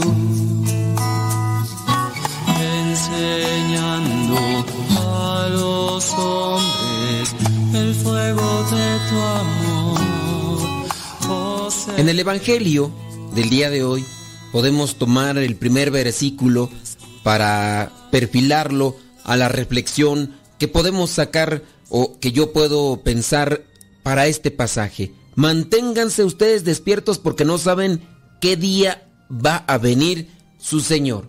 En otras palabras también podría ser, hay que mantenerse despiertos porque no sabemos el día en que podemos colgar los tenis. Hay muchas personas que viven con miedo a ese acontecimiento, a esa etapa de la vida de cada uno de nosotros. Nacemos y morimos. Un día llegará. Yo estoy aquí eh, grabando esto, lo voy a compartir con mis contactos, lo voy a subir a mis redes sociales y posiblemente dentro de un año, dos, tres, no sé, cuando Dios disponga, ya no voy a estar aquí. Somos peregrinos del cielo que pasamos en este mundo para purificarnos, para prepararnos y que cuando llegue ese momento podamos entregar cuentas claras al Señor. Se habla en estos tres versículos del 42 al 44, se habla de estar despiertos e incluso la referencia de Jesús dice, sepan que si el dueño de una casa supiera a qué hora de la noche va a llegar el ladrón, se mantendría despierto y no dejaría que nadie se metiera en su casa a robar, porque valora, porque aprecia, porque tiene cuidado de las cosas que tiene en su casa. Y puede ser que las personas que a veces no valoran su vida, no cuidan de los actos, de las palabras, es porque no han hecho conciencia de qué es la vida para ellos. O puede ser que no les hayan enseñado a valorar su vida. Nosotros tenemos un despertar de la conciencia. Empiezo a meditar quién soy, de dónde vengo, hacia dónde voy. Son preguntas existenciales. A partir de estas preguntas existenciales, cada quien puede hacer un cambio en su vida. Yo mismo hace muchos, pero muchos años me perfilaba hacia una meta, un objetivo. Pero igual tú has de conocer personas que ni tienen metas ni tienen objetivos, que ni saben para dónde gira su vida. Pero igual puede ser que cuiden su vida, ¿no? No saben por qué la tienen, pero la cuidan. Y habrá personas que ni les interesa saber y por eso es que se abandonan a los vicios o que simplemente no se preocupan de lo que van haciendo en su caminar en esta vida, como podría ser el caso de aquellas personas que van destrozando vidas, van destrozando conciencias. Pocas veces yo veo noticias, pero de las veces que me toca mirar y también leer, veo que estamos sumergidos en un mundo en un mundo de inseguridad que viene a alarmar a una mayoría de personas, que por eso incluso ya no miran noticias. Cuando vemos las noticias nos damos cuenta de guerras, que el terrorismo, que el azote de la inseguridad ciudadana, que hablamos de estos grupos del crimen organizado, la delincuencia, el desbordamiento de ríos o terremotos, fenómenos naturales que están también devastando a la sociedad, eh, la amenaza de la enfermedad, virus, también crisis económica con todo este tipo de azotes, entre muchas otras cosas más. Y esto, pues obviamente, las situaciones amenazan nuestra paz, nuestra estabilidad, nuestra tranquilidad. Y si estamos envueltos o si estamos rodeados de este tipo de calamidades, muchos toman medidas radicales. Hablando, por ejemplo, de la inseguridad, hay lugares donde las puertas tienen incluso tres candados, cuatro, ya no cien candados, pero sí muchos candados, llaves, alarmas. Incluso habrá gente que hasta contrata seguridad privada, cámaras de vigilancia. Ciertamente los peligros de todo tipo amenazan nuestra seguridad y también la de nuestra familia. Pero quizá nos estamos resguardando nosotros de los peligros externos, pero ¿qué tanto nos estamos resguardando de los peligros internos? Sí, porque podemos estar dentro de nuestra casa y al mismo tiempo estamos siendo asaltados en nuestra privacidad con todas esas cosas como el Internet y que pueden estar afectando nuestra alma. Hay que estar atentos. A veces incluso teniendo bien cerradas las puertas de nuestra casa, podemos estar siendo robados. Nos roban la pureza, la paz, la seguridad, la confianza, la esperanza. Y la pregunta es, ¿qué estamos haciendo? Hay que estar despiertos. A eso nos llama el Evangelio del día de hoy. No hay que pensar que todo está bien. Los mismos muchachos, los hijos de ustedes están creciendo en un mundo que posiblemente ustedes ignoran. Están desenvolviéndose ante peligros que ustedes ignoran, hablando, por ejemplo, de la ideología de género, hablando de modas, formas de vida que empiezan poco a poco a minar en la mente de sus muchachos, de manera que llegan a transformarlos, a deformarlos, y después ustedes mismos en sus casas tienen alguien que les es contrario a los principios y valores que han dado una estabilidad y sostenibilidad en sus familias. Si estás casado y te preocupas por los bienes materiales de tu casa y los resguardas, porque también hay gente bien distraída, bien dejada. He visto algunos videos de personas que van a retirar dinero al banco, pero que no son para nada precavidos, ni diligentes, ni cuidadosos, y obviamente con facilidad les asaltan. Nuestros tiempos ya no son los de antes. Hay muchas personas que con apariencia de buena gente están buscando cómo transar, cómo dañar a los demás. Y eso también en la conciencia. Hay muchas personas que están buscando aprovecharse, principalmente a veces, del hombre hacia la mujer. Pero obviamente la lectura del Evangelio no se está enfocando solamente a estas cuestiones que podrían ser materiales, como lo hace en referencia al dueño de una casa, sino nosotros que somos los principales cuidadores de nuestra alma, de qué manera nos estamos comportando. Del versículo 45 al versículo 50 se habla de un criado y su amo, y dice, dichoso el criado a quien su amo cuando llega lo encuentra cumpliendo con su deber. El criado está cuidando lo que le han dado durante la noche, que lo resguarde. Dichoso ese criado si está cumpliendo con su deber. Dice el versículo 47, les aseguro que el amo lo pondrá como encargado de todos sus bienes. Pero si el criado es un malvado y pensando que su amo va a tardar, comienza a maltratar a los criados y se junta con borrachos a comer y beber, el día que menos lo espere y a una hora que no sabe llegará su amo y lo castigará. Podemos pensar que aquella persona que valora lo material es porque conoce lo material. No se puede valorar lo que no se conoce. Cuando, por ejemplo, un niño pequeño no conoce el valor de un billete, le pueden presentar el billete y como si nada, pero no se diga ya cuando estos niños crecen y saben qué es el dinero y saben que con ese dinero pueden adquirir aquellas cosas que les dan un placer en el paladar, obviamente van a estar en busca de ese dinero. Porque hay personas que cambian, incluso son capaces de apartarse de lo material por seguir lo espiritual. Porque han comenzado a conocer lo espiritual. Y para conocer lo espiritual no es de la noche a la mañana. Hay que trabajar constantemente en la búsqueda de aquello que a veces no es muy entendible a la razón. Cuando empiezas a tener este despertar espiritual hablando en términos cristianos y positivos, sabes tú que lo material en sí es efímero, es apariencia y ya no le das tanta importancia a lo banal, a lo efímero, sino a lo que está en el corazón que es lo que le da una resonancia al existir de cada persona y por eso es que se siente realizado. Cuando la persona comienza a adentrarse en terrenos espirituales, se da cuenta que hay algo que causa más placer que lo meramente carnal, que lo sensual, un placer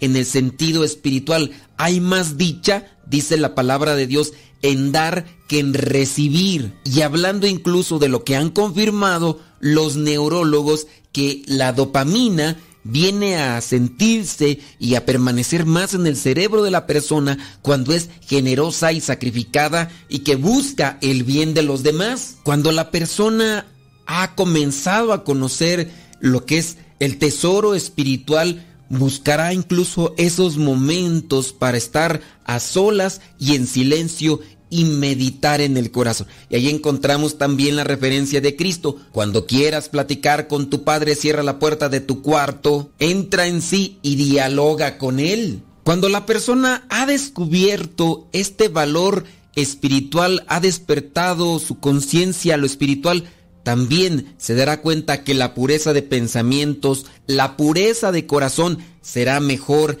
que nada material en el mundo. Una persona que ya ha comprendido esto es más responsable, es más diligente, es más generoso y sabe que hay que estar al tiro porque el demonio buscará arrebatarte esa paz que tú ya guardas en tu corazón. Porque el demonio siempre anda como león rugiente buscando a quien devorar. Estemos alertas y vigilantes porque buscará nuestro talón de Aquiles para hacernos tropezar y robar lo que Dios nos ha dado. Tengo sed de ti, Señor. Mi alma está vacía, tan seca. Lléname con tu agua viva, manantial inmenso de paz. Lléname con tu agua viva río inagotable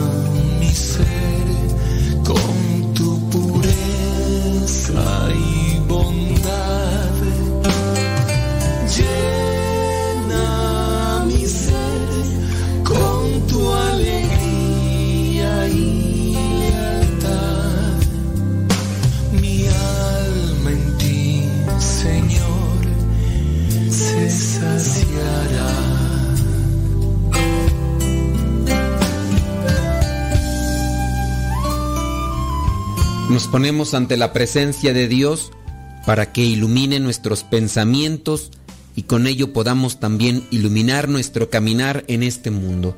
Amado Dios, hoy me presento ante ti, lleno de fe e ilusión para darte gracias. Gracias Señor por el sol que brilla anunciando un nuevo día, por el don de la salud, por mi familia, por el hogar que nos concedes, por los alimentos que pones en nuestra mesa, por todos los maravillosos regalos que cada día recibimos de ti. Gracias por permitirme entender que lo material no es tan importante cuando hay cosas mucho más valiosas en la vida, como la amistad de las personas que son fieles y el amor de los demás. Señor, hoy quiero poner en tus manos mi trabajo, en tu sabiduría mi camino y en tu amor mi vida y la vida de todas las personas que amo.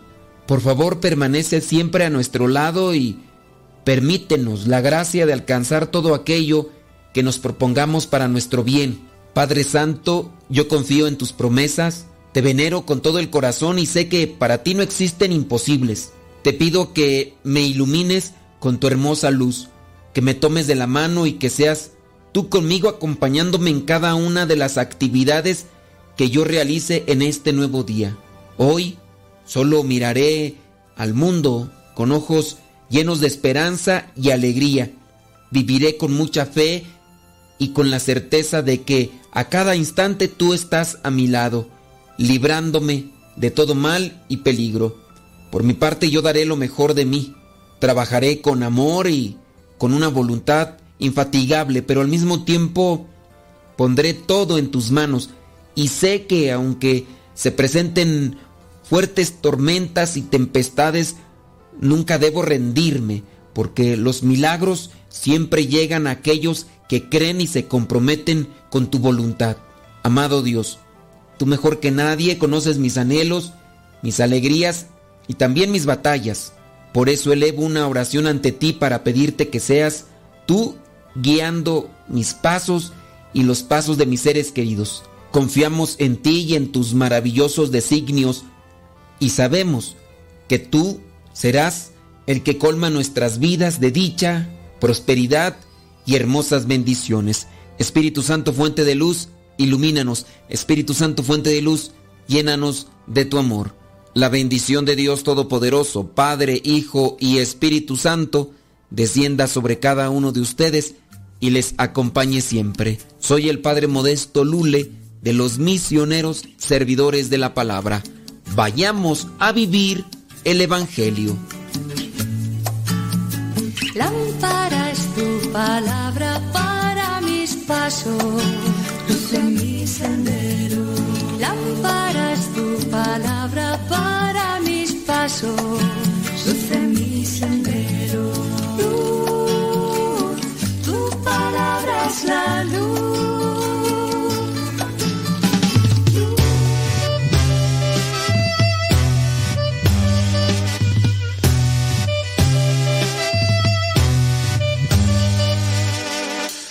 Nueve con 48. Vengo a hablarte a ti, Señor. Cent- hora del centro de México, ¿verdad? Doña Carmen. Estamos hablando del centro de México. Estamos en México nosotros. Doña Carmen. Escuches mi voz, llévame a tu amor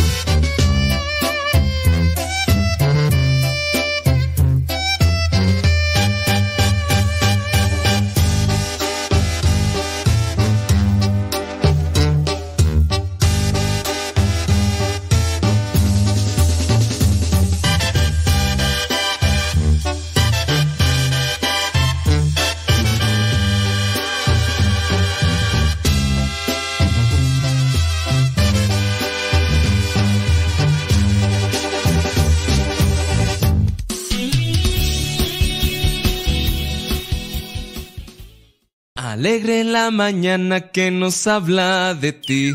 Alegre la mañana. Ya estamos de regreso en el programa Al que Madruga con el Padre Modesto Lule Zavala.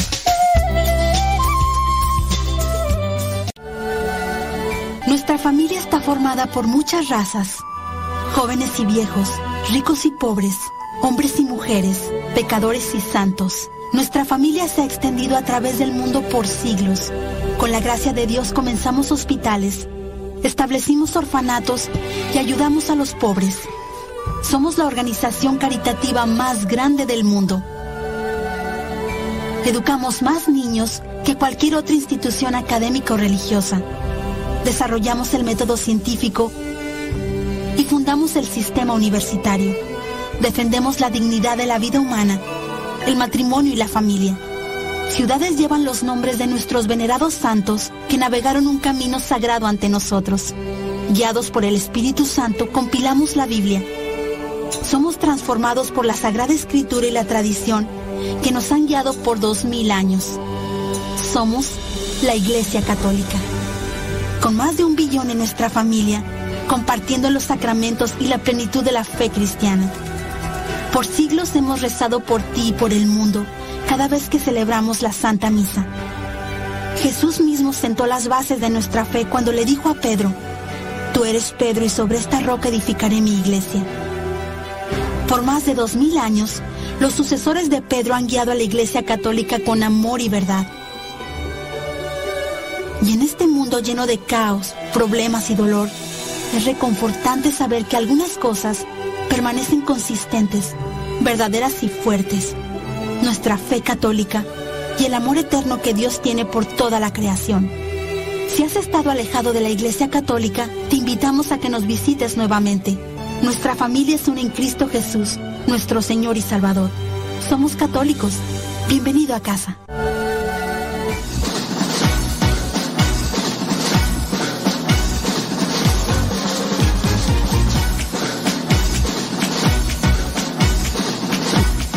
Malena Nabor. Buenos días. Buenos días, mi vida.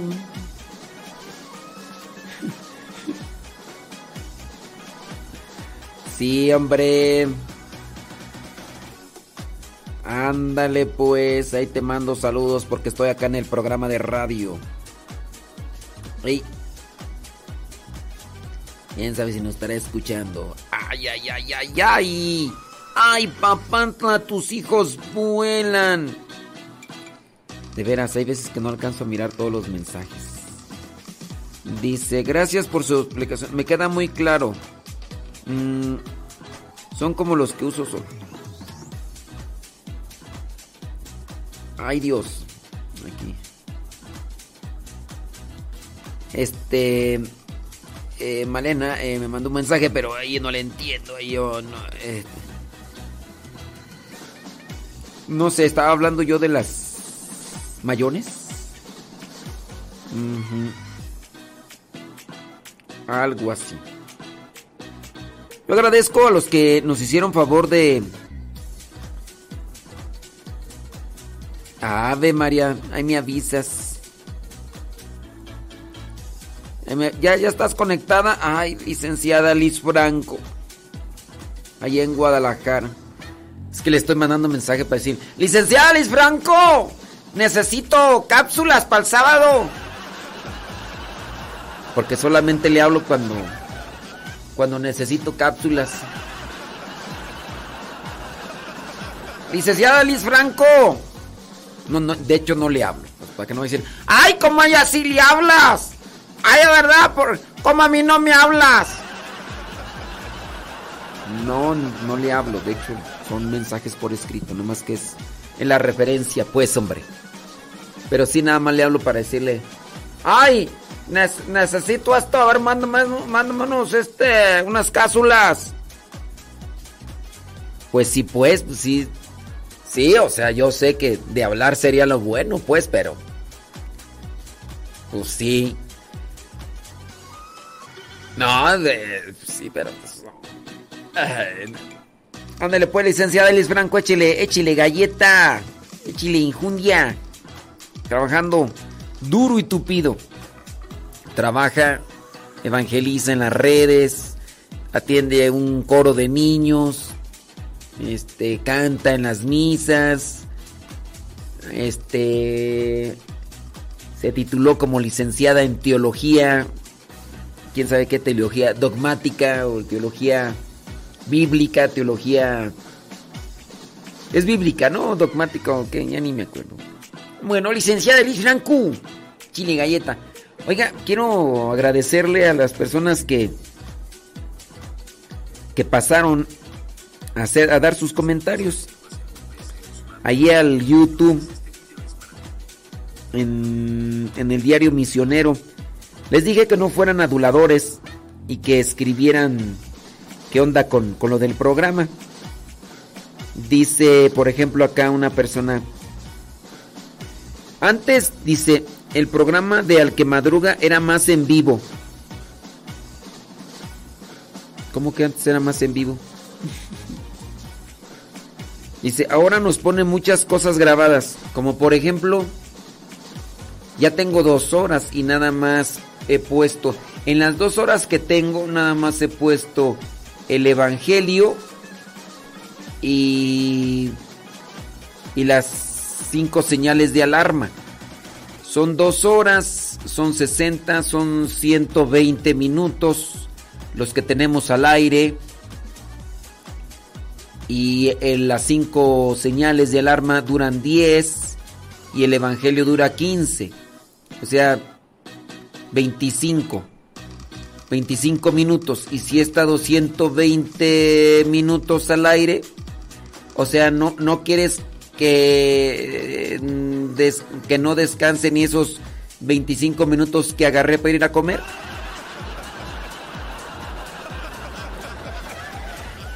Bueno, ese es el comentario de una persona que está por acá. Dice que ahora pongo muchas cosas grabadas. Bueno, de, de hecho no, bueno, dice. Dice, y el programa Evangelizar sin tregua era más de evangelizar sobre la religión. Y eso en lo personal me gustaba más. A ver, ¿qué es la religión? La religión son las cuestiones que me unen con Dios, porque la palabra religión viene de religare. Y por ejemplo, hemos hablado en el programa de evangelizar sin tregua de cuestiones humanas, morales, matrimoniales, es cuestiones sobre nuestro actuar, porque eso también es evangelización. Dice, y el, el evangelizar sin tregua era sobre la religión. Yo te podría decir cuestiones sobre religión, pero si la religión no tiene un... No, no desemboca en algo bueno, como podría ser nuestra manera de vivir, bien religiosos, pero bien eh, fríos, bien distantes, bien tontos. A ver, de, de oraciones y todo eso. O sea, el, programa de evangelizar sin tregua no habla meramente de cuestiones más bien de, de oración, ni cuestiones devocionales, ni cuestiones litúrgicas. El programa se llama Evangelizar y evangelizar abarca todos los temas con relación a la buena nueva, que eso es que a lo mejor lo que no entienden. Si el programa se llamara eh, la liturgia y las oraciones, las oraciones más poderosas del mundo, y yo hablara sobre, eh, no sé, el tema que hablamos cuando fue tú, mmm, ayer, consejos para una buena comunicación verbal, como que ahí si ya desentona, ¿no te parece?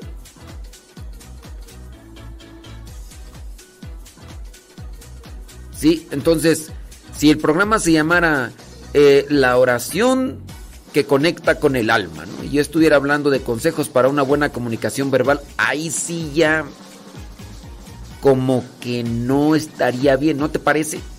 El programa se llama Evangelizar sin tregua y la evangelización es el anuncio de la buena nueva. Si se dan cuenta, nuestro mismo Señor Jesucristo, ¿de qué hablaba en el Evangelio? ¿O de qué habla en el Evangelio? Del buen actuar. Reclamaba sobre la oración. ¿Cuántas veces habló sobre cuestiones teológicas nuestro Señor Jesucristo? A ver, ¿cuántas veces? Las bienaventuranzas. ¿Qué, qué, qué, son las bienaventuranzas? Cuestiones prácticas, cuestiones morales, cuestiones de la vida. Hablar, por ejemplo, del buen samaritano, su relación con, por ejemplo, cuando perdonó a la prostituta. Entonces, decir, es que antes hablaba puras cuestiones de la religión. El, el, programa se llama Evangelizar sin tregua y la evangelización abarca todas estas cuestiones de la buena nueva. Solamente como aclaración digo, hace ratito estuve platicando con un muchacho de formación. El muchacho de formación, este, no me acuerdo por qué salió el tema del alcohol. Y dijo él, el vino no es, no, dijo, dijo, ah, ya sé, porque estábamos ahí, estábamos ahí comiendo algo, ¿no? Entonces ese rato fui yo, yo a llenar la tripa.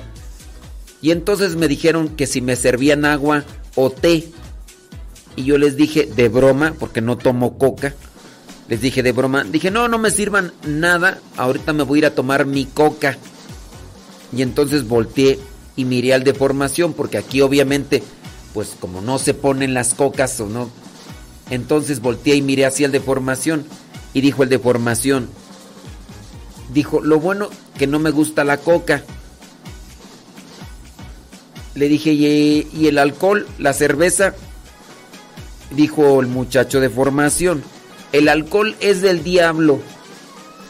Y otra persona ahí dijo, eh, la hermana Norma, hermana Norma que anda aquí por lo de un tratamiento, dijo, y entonces el vino, y dijo el muchacho, el vino eh, no, no es alcohol. Le dije, ¿cómo que no es alcohol?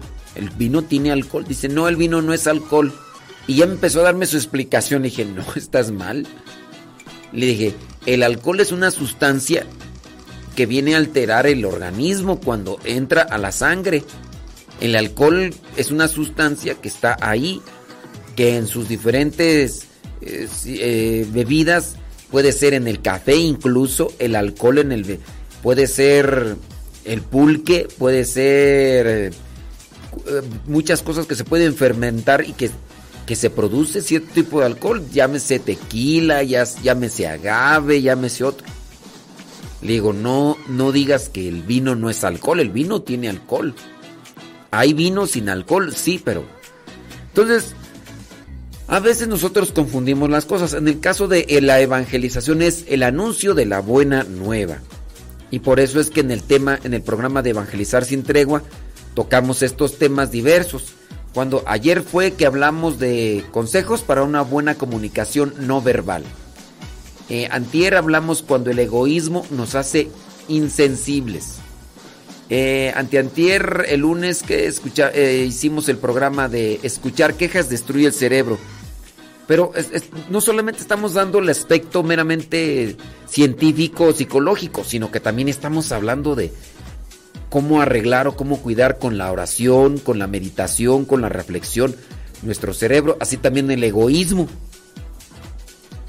A lo mejor tú quieres meramente cosas mmm, doctrinales, meras cosas mmm, que van relacionadas con, con la cuestión de, de, la fe.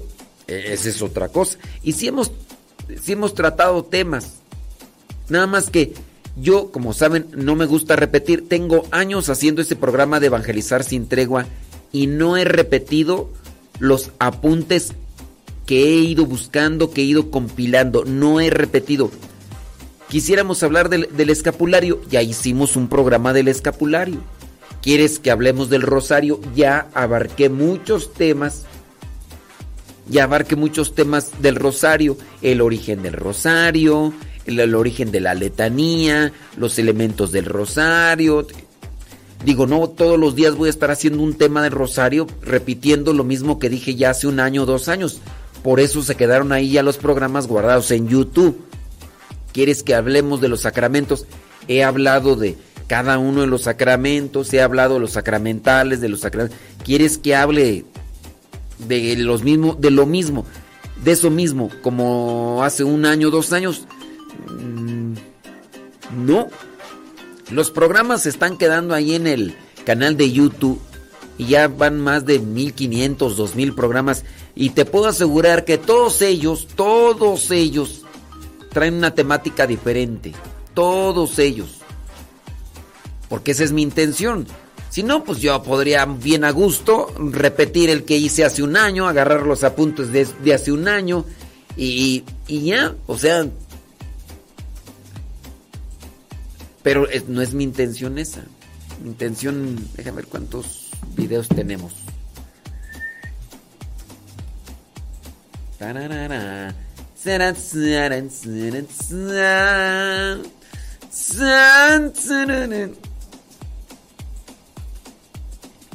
Déjame ver.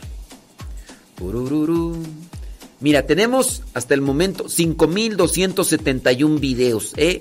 Ay, papantla, tus hijos vuelan. Ay, papantla, tus hijos vuelan. Y dice por acá otro comentario, dice, y en lo personal me gustaba más y el canal del diario misionero no me gusta cuando filma a fuerza a las personas. No las filmo a la fuerza, que se tapen la cara es otra cosa. No les gusta salir, pues se tapan la cara y ya no salen, pues. A veces sí hago la broma de acercarle, pero. Pero en fin, ya hoy ya miré a personas que se tapan la cara y ya no las grabo, pues ya. Pero con relación a los otros temas, pienso yo que. Que ahí sí ya este. eh, ya ahí te fueron las cabras. Ahí sí ya no estás bien. Porque dice que me gustaba cuando era más en, era en vivo. Pues está, ya tenemos una, dos horas, dos horas con diez minutos. Y solamente hemos tomado 25 minutos para ir a llenar la tripa. Y es lo que pusimos de grabado. Entonces, así como que me digas, ay, es que de las dos horas que tienes nada más saliste 15 minutos, ¿eh? 15 minutos así en vivo. Y todo lo demás fue grabado, ¿eh? Yo... Pues no.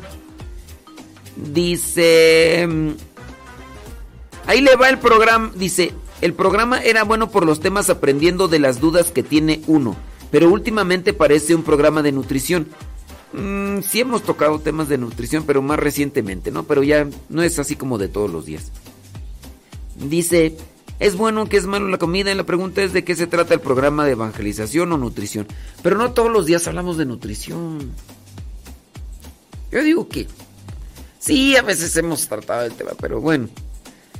Eh, de- por ejemplo, el día de hoy, el día de hoy no hemos tocado el tema de nutrición, no hemos hablado ayer tampoco, así como que para decir que que todos los días, pues, pues no. ¿eh? Pero bueno, se respeta el comentario. Dice, me gustaría que enseñe cómo buscar las lecturas del día, porque yo por más que le busco no puedo. Este, las lecturas del día, ay, o sea, por más que no me, mira, para que aprendas a buscar las lecturas del día, yo lo que más bien te diría es que le digas a alguien que está a tu lado que te enseñe cómo, porque yo te enseño aquí en radio y pues es como si te tapara los ojos yo a ti y te dijera, ah, pues, así, porque va a ser por radio, ¿no? Entonces no vas a ver, no vas a ver, entonces, pues mejor dile a alguien que te enseñe a buscar las lecturas. Dice, a mí me gustan mucho sus programas, aunque a veces se enchile muy rápido, no aguanta.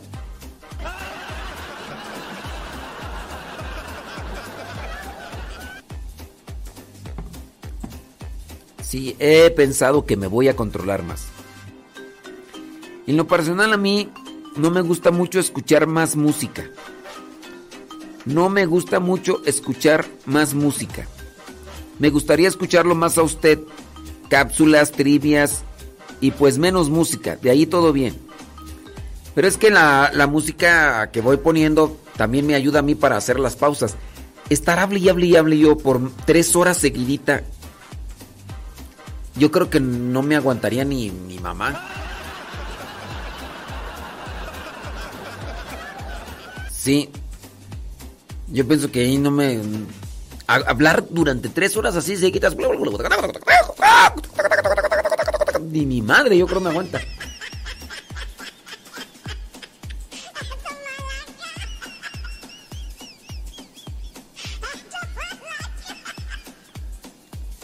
Dice, opino, opino porque está pidiendo nuestra opinión, claro. Sus programas en general sí me gustan. El que madruga es muy ameno y en la mañana me alegro mucho. El de evangelizar sin tregua también me gusta mucho. La hora del taco, ese no lo oigo. Lo que sí sé que se está enfocando mucho en el matrimonio en programas. También habemos personas solas o viudas divorciadas. Si, si yo no me enfoco en temas de viudas, es porque no he recibido preguntas de viudas. Trato yo de hacer programas que tienen la finalidad de dar respuesta a lo que vendrían a ser las preguntas que me hacen. Por ejemplo, esto de, de, los segmentos para matrimonio que estoy haciendo es porque últimamente aquí en esta casa me han abordado más los matrimonios. Viudas, pues, pues yo no he no, no, por lo menos no me ha llegado un, una pregunta de una viuda o no me ha llegado la pregunta de una mamá soltera como tal, así de necesito esto, no puedo salir, pues a ver, yo puedo podrías imaginar un problema de una viuda. Yo podría imaginar el problema de una viuda, pero bueno, te voy a platicar, te voy a platicar el problema de una viuda. Y discúlpenme, pero es el único problema que yo me acuerdo de una viuda y esto sucedió hace cinco años. El problema de una viuda, así me lo platicó y es el que me acuerdo. Padre, ¿cómo le hago? Desde que se murió mi esposo, como que me han entrado más ganas de...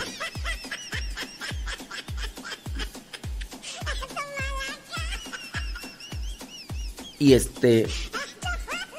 Pues no sé cómo hacerle, padre, porque pues ya se murió mi esposo y yo... Pues me entraron... Como que ahora me entraron más ganas.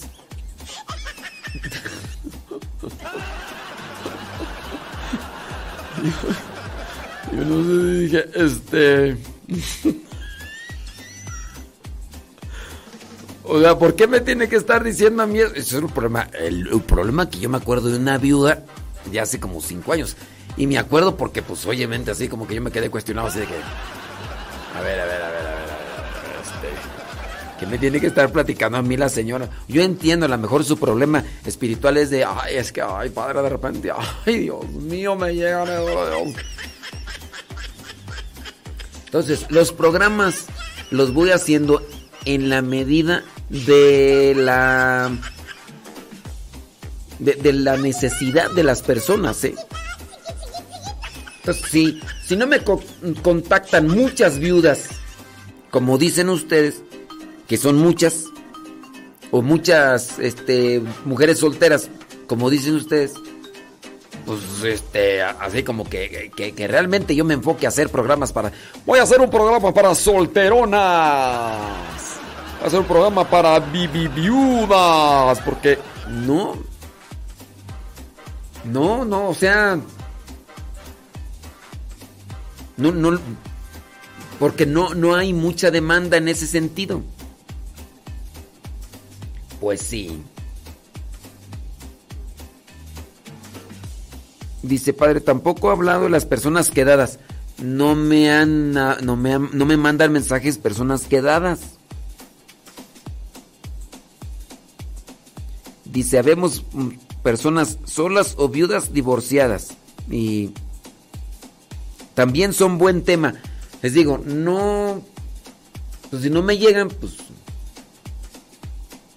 pues sí. Dice, bli, bli, bli. A mí me gustan mucho las trivias. Es usted muy agradable. No hago trivias últimamente porque yo trato de hacer las trivias con un fundamento bíblico. Y créanlo o no, ya de todo así más o menos lo que me acuerdo de, de la Biblia, ya lo he ido buscando y tengo por ahí como unas 200 trivias. Ya no las pongo tan seguido porque pues ya.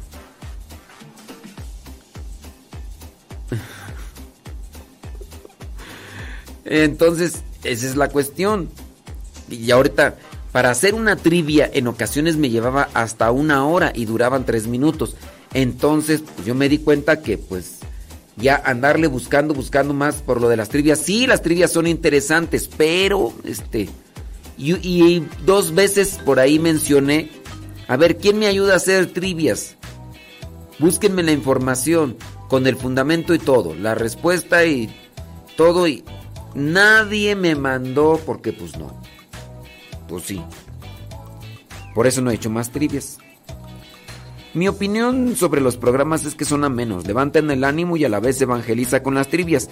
Todos los programas para mí son muy buenos. Sin adular, que descanse. Gracias.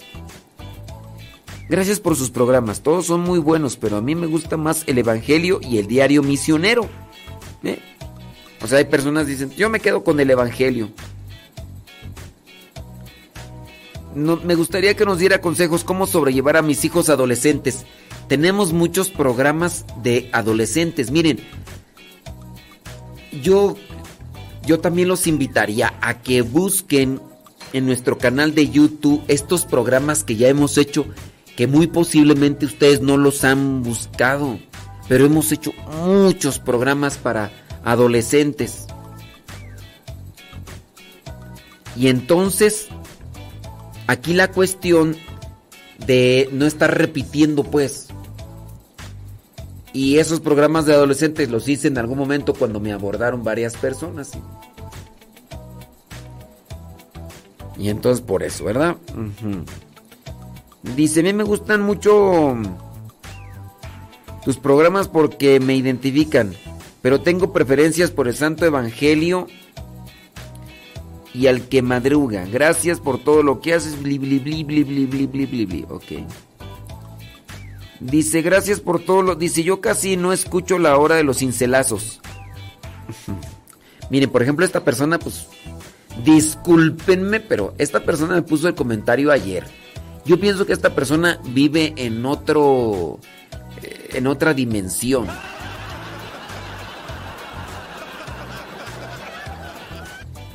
Dice, gracias por todo lo que hace y por interesarse en qué nos ayudaría y qué no nos gusta. Yo casi no escucho la hora de los cincelazos y la razón es porque a veces se va el tiempo en otras pláticas que le distraen y casi nada de cincelazos. Me gusta la música, le doy un 100, tiene mucho repertorio. Las cápsulas, las radionovelas. Dice, creo que lo que no me agrada es que le dé libertad a la gente de opinar y se envuelva en sus pláticas, porque algunas veces se va mucho el tiempo en eso y algunas veces son pláticas que no llevan a ningún lado y no se aprende nada. Gracias, padre, espero no se enfade conmigo. Gracias a Modestito por el consejo. Dice que casi no escucha la, la hora de los cincelazos. Que porque casi no doy cincelazos. Eh, ¿Hace cuántos años que dejamos de hacer el programa Los Cincelazos tú? Si bien yo lo paso a veces en la tarde, pero pues no, hombre, ese programa Los Cincelazos tiene años, años que lo dejé de hacer, pero yo pienso que esta persona vive en otra dimensión.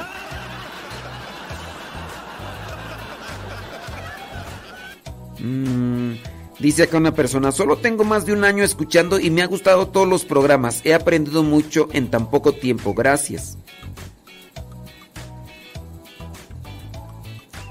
Dice, gracias por su tiempo y su esfuerzo. Para mí, todos sus programas son muy buenos y me gustaría que para animar más el programa, marcara al azar en la lista del Evangelio para saludar y su llamada saliera al aire. Ay, Dios mío, Ustedes saben lo que significaría eso.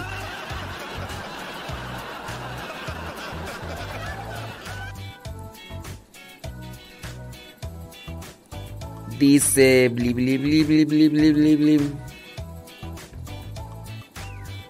Mi sugerencia para el programa sería una radionovela o la vida de algún santo, ya que eso nos motiva a luchar por la santidad y también algo parecido a los cincelazos, que sirva para conectar más con sus seguidores, ya que eso motiva para estar activos en la radio. Miren, una de las cosas que hay con la interacción es que de repente gana mucho la envidia y, y eso se ve. Empiezo a decir el saludo de una persona y otra persona quiere que le salude y otra persona quiere que le salude y otra persona quiere que le salude. Y digo, hay bastantitas personas que mandan sus saludos y cuando no les saludo me están marcando para que vea su saludo e incluso hasta me reclaman y mi saludo por qué no lo pasa al aire y mi saludo por qué no lo menciona y mi comentario por qué no lo y, y pues y a mí por qué no me saluda nada más a sus consentidos y no sé qué. O sea interactuar. Cuando lo de los cincelazos lo dejé porque ya, ya, ya era ah, para mí muy fastidioso estar escuchando todos los días el reclamo de ciertas personas en específico que estaban todos los días chille y chille y chille y chille un saludo y un cincelazo. Sí, como nomás tienes tus consentidas, a mí no me pasas, yo te mando un comentario bien largo y no lo lees. Nada más lo de fulanita, nada más lo de fulanito. Y a ver, ¿qué, qué es? ¿A poco ellos te dan algo? ¿O por qué siempre lo estás pasando ahí? Que no sé cuánto.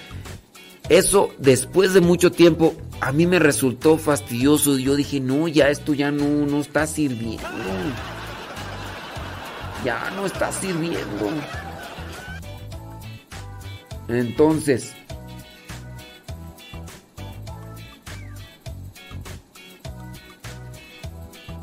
entonces ahí sí ya, yo dije, no, ya aquí, programa de los cincelazos, adiós, ya. Era- a veces hasta pleito entre las mismas personas, supe que, que se hablaban o se marcaban y se desgreñaban. Y todo. Entonces, por eso esa fue la, razón principal por la que dejé de hacer cincelazo. Y eso de hablar también. Y luego deja de eso. Hay personas que me han hablado y les pregunto, ¿qué, qué, qué traes? ¿Qué, ¿Qué preguntas? Pues nada, pues aquí nomás. Nomás quise escuchar a ver cómo se escucha mi voz. Y yo digo, bueno, pues este. No, pues. Y ya. Por eso también eso de las llamadas. Les pregunto, a ver qué, y qué anda, qué, en qué te podemos servir. No, pues nada, nada más, pues para saludar. ¿Y qué ha hecho? y ya, pues. Dice una pregunta, ¿con qué nombre busco historia católica para niños de las que pone usted? Recuérdame cuál historia católica para niños. Si nada más recuérdame qué, qué, qué historia católica para niños, porque ¿Qué es el purgatorio? Eh, chécale, mira, te vamos a dar una explicación de 10 capítulos. Carlos Ma- Mancía, en nuestro canal de Telegram hemos dejado 10 audios con la explicación del purgatorio completa. Espero que no me vayas a decir, ay, no, es mucho, yo quiero algo concretito de un segundo. Ahí les hemos dejado audios, duran como 10 minutos. Algo así, menos de 10 minutos. Entonces, entonces, ahí te lo dejamos. La explicación del purgatorio, ahí te lo dejamos en, en el Telegram, canal Telegram Modesto Lule. 10 audios. 10 audios hablando sobre el purgatorio. Si quieres así, incluso saber mucho de esa cuestión, descarga Telegram, es la aplicación parecida a la de WhatsApp. Después la configuras con tu número de teléfono y vas a buscar el canal Modesto Lule. Tienes que ponerle signo arroba Modesto Lule. Arroba Modesto Lule. Y ya con eso tú vas a encontrar nuestro canal y ahí están los audios del purgatorio por si por si quieres así informarte así, pero bien bien bien. Adelante, te hago ahí la la invitación. ¿Sí? Ándeles pues. Ya, para la persona que dice que no hago un programa en vivo. Ya dos horas y media y solamente 22 minutos agarré para ir a, ir a comer, pero pues ni eso quiere que agarre la persona.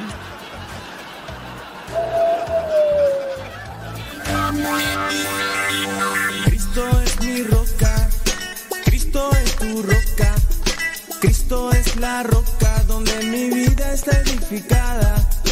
Cristo es mi roca, Cristo es tu roca, Cristo es la roca donde mi vida está edificada. Quien construye su vida en Cristo sobre roca está edificando. No habrá vientos ni corrientes que le derrumben su casa. Está sobre roca. Quien construye su vida en Cristo sobre roca está edificando. No habrá vientos ni corrientes que le derrumben su casa. Está sobre roca. Cristo es mi roca. Cristo es tu roca. Cristo es la roca donde mi vida está edificada. Cristo es mi roca. Cristo es tu roca. Cristo es la roca donde mi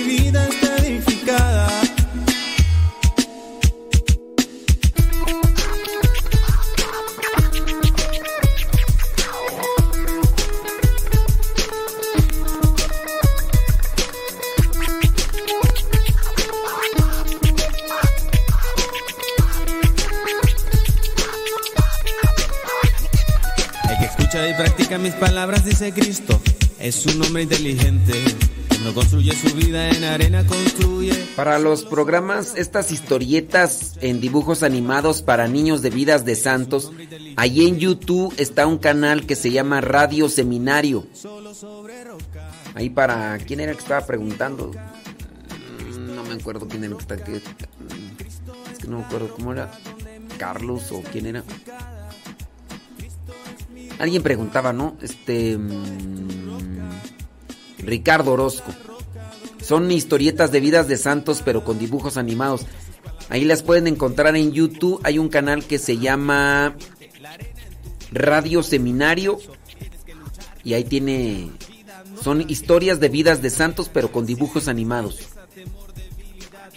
Y tiene muchas, muchas, muchas. Se llama Radio Seminario. Radio Seminario. Pues búscale ahí ya. Son así. Nada más que sí, pues tienen acento español. Jolines. ¿Qué es? Que nosotros acá es eso. Es claro. Es que podemos acá. Gracias a los que comentaron ahí en el diario Misionero. Gracias, muchas gracias.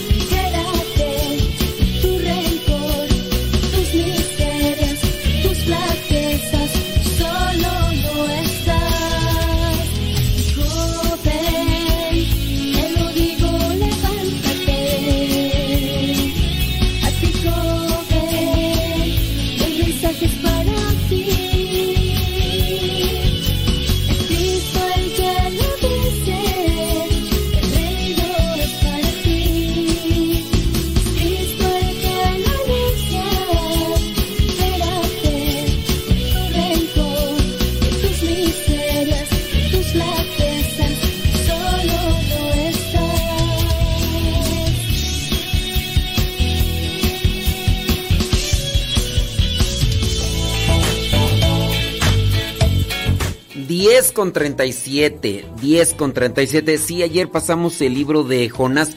Estamos por ahí pasando el libro de los proverbios como radionovela. Solamente que ayer probé con el libro de Jonás. Y entonces, pues ya me di cuenta que. que tiene música registrada. Entonces, pues ya. ya no. Estoy también haciendo el audiolibro del combate espiritual. Ayer me di a la tarea de grabarlo, me llevo 25 minutos, 30 minutos en hacerlo, porque es grabarlo, acomodar los niveles de audio, después poner la música y todo eso. Y en el rato en el que estaba grabándolo, ahí empezaron a decir, Ay, de seguro el padre ya, ya hizo sobremesa, ya.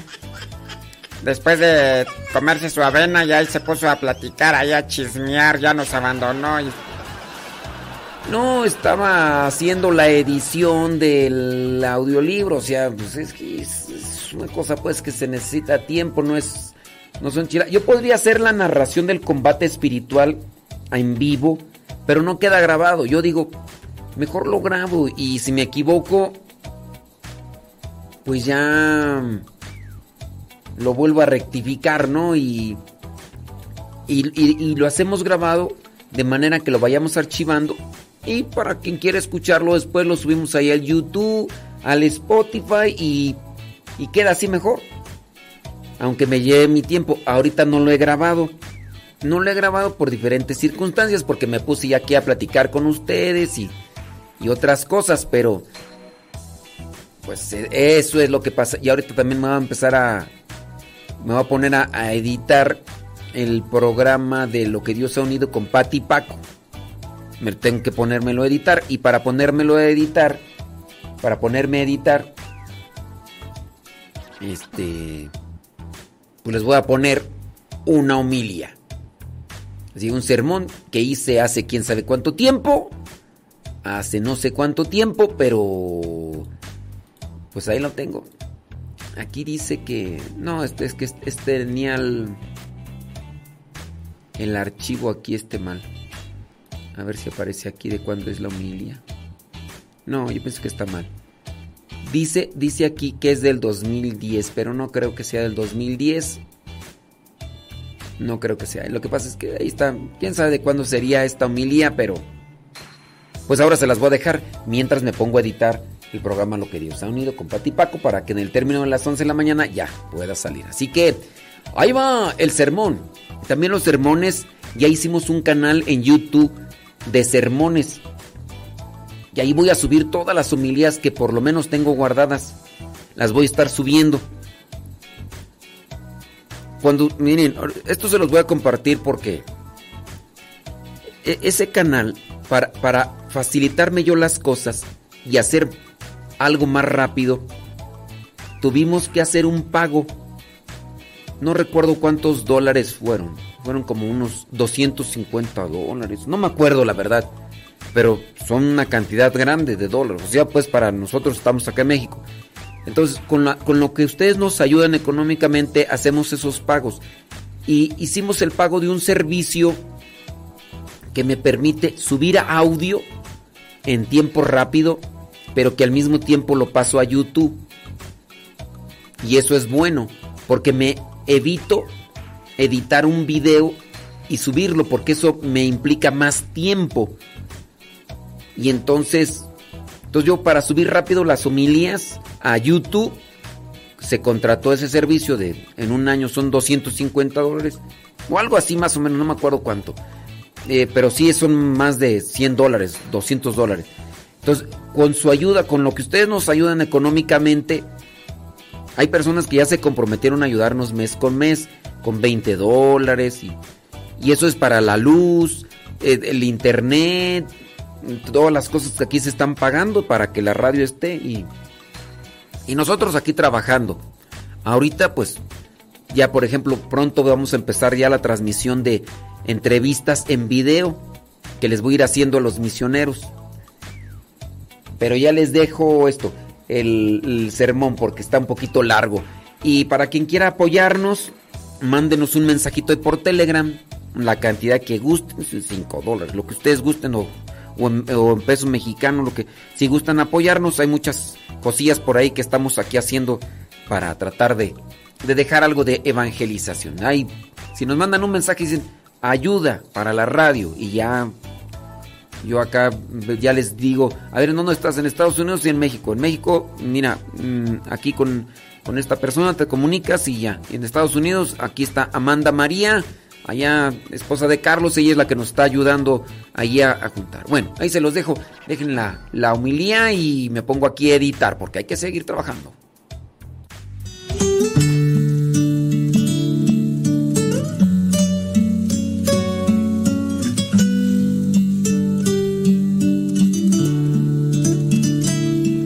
Vamos a, la primera lectura y si tienen ahí la, la Biblia para ir siguiendo estos elementos que creo que son eh, muy importantes para aplicarlos todos los días. Primera carta de Juan, capítulo 1, versículos 5 hasta el versículo 2 del capítulo 2. A ver, vamos a tratar de encontrar algo, a ver si nos ponemos a pensar o a reflexionar un poquito. Dice el versículo 5, este es el mensaje que, que Jesucristo nos enseñó y que les anunciamos a ustedes, que Dios es luz y que en Él no hay ninguna oscuridad. Dios es luz y no hay en Él ninguna oscuridad. Cuando yo trabajaba en la costura, para poder meter el hilo, el hilo en la aguja, uno necesita luz. Yo incluso pienso que, por ejemplo, este tipo de luz no nos ayudaría mucho, a pesar de que uno ve bien, pero cuando ya uno está trabajando en la máquina y uno tiene que buscar el, pequeño orificio de la aguja para meter el hilo, que también es muy delgado, uno tiene que abrir más los ojos y dar. Entonces, cuando uno forza la vista, se le desgasta más. Y, y por eso es que nosotros teníamos, en aquella fábrica, teníamos unas lámparas muy cercanas a nuestra cabeza que alumbraban muy bien, entonces trabajar así.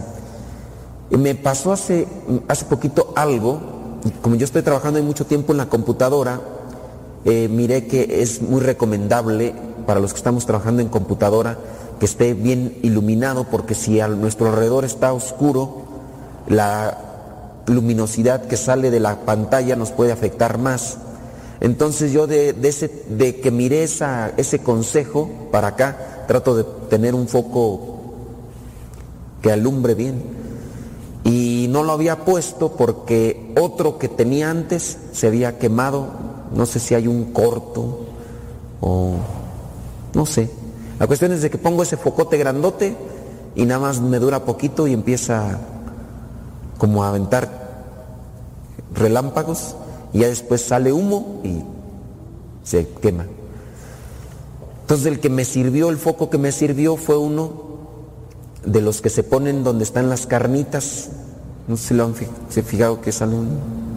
Entonces ahí, entonces yo ya aparezco de las carnitas, ahí me estoy asando también, pero es el, el foco que me sirve. Y entonces, este, quise poner ese foco grande que me compraron para eh, poder incluso barrer bien, mirar dónde había el polvo y poder sacar el polvo y, y- barrer bien. Entonces apenas pongo el foco nuevo y se pone rojo de una parte y de repente avienta humo y ya. Y ya no funcionó, entonces tuve que poner vez el foco de las carnitas, aunque no alumbró igual, pero cuando a mí me tocaba lavar la ropa a mano, tenía que en ocasiones buscar el- la luz del día. A veces nos tocaba, y no sé si, bueno, ustedes no conocen, aquí en el seminario, en la parte trasera están los lavaderos. Y a veces uno andaba de urgencia y necesitaba ropa para el siguiente día porque íbamos a salir al apostolado, a un retiro o a la revista.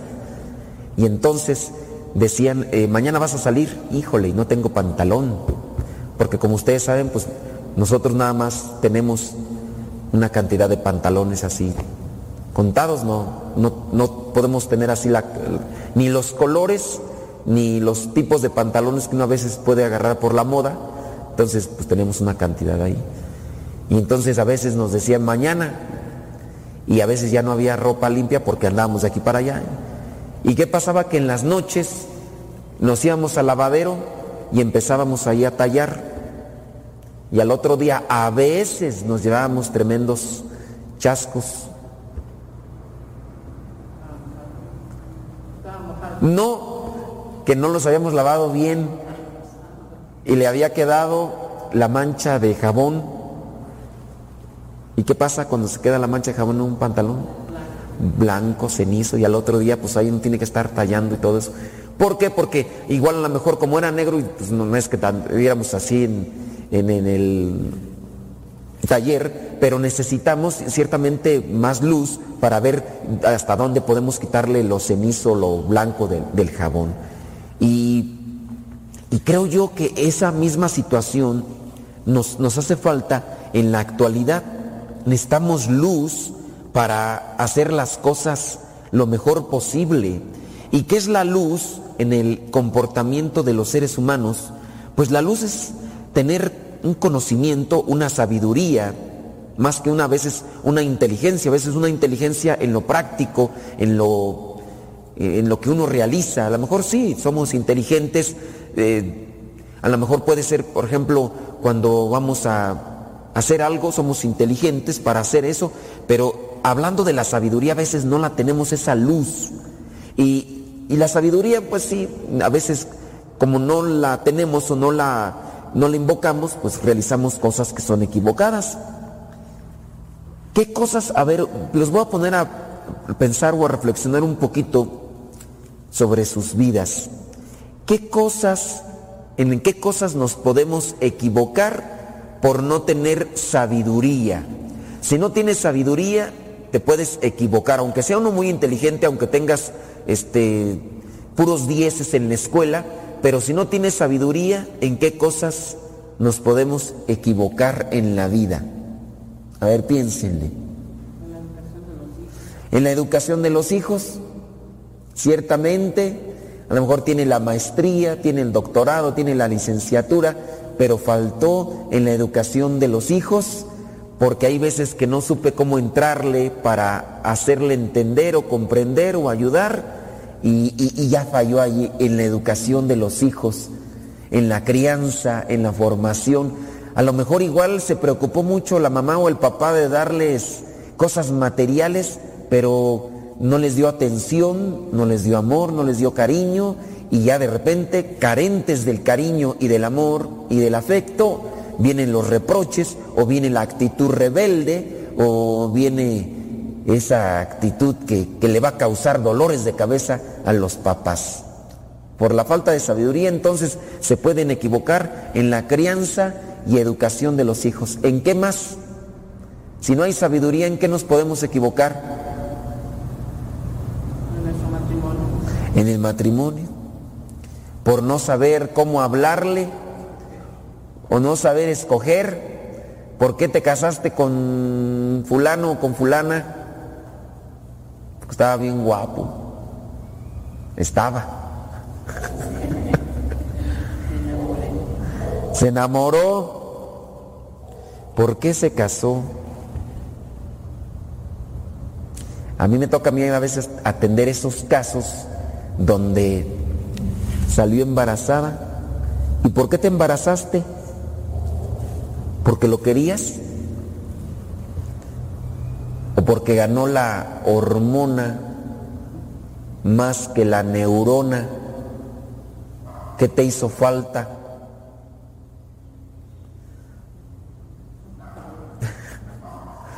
De consejos yo creo, ni modo que no sepan, es que voy a hacer esto y no sé, no sé qué vaya a resultar. Pues, a lo mejor sí hay esta inteligencia, pero nos hace falta sabiduría, porque si el muchachito y la muchachita comienzan a hacer esto y no saben qué resulta de eso, pues ya, ya, ya, en, nuestra, en nuestros tiempos, pues. Hace poquito platicaba yo con una muchacha que no tenía una noción, dice, pero ¿por qué es pecado si uno lo hace por amor? Dije, ¿amor? ¿Qué es para ti el amor? Y empezamos allá a hacer el discurso, el diálogo que a veces se puede prestar.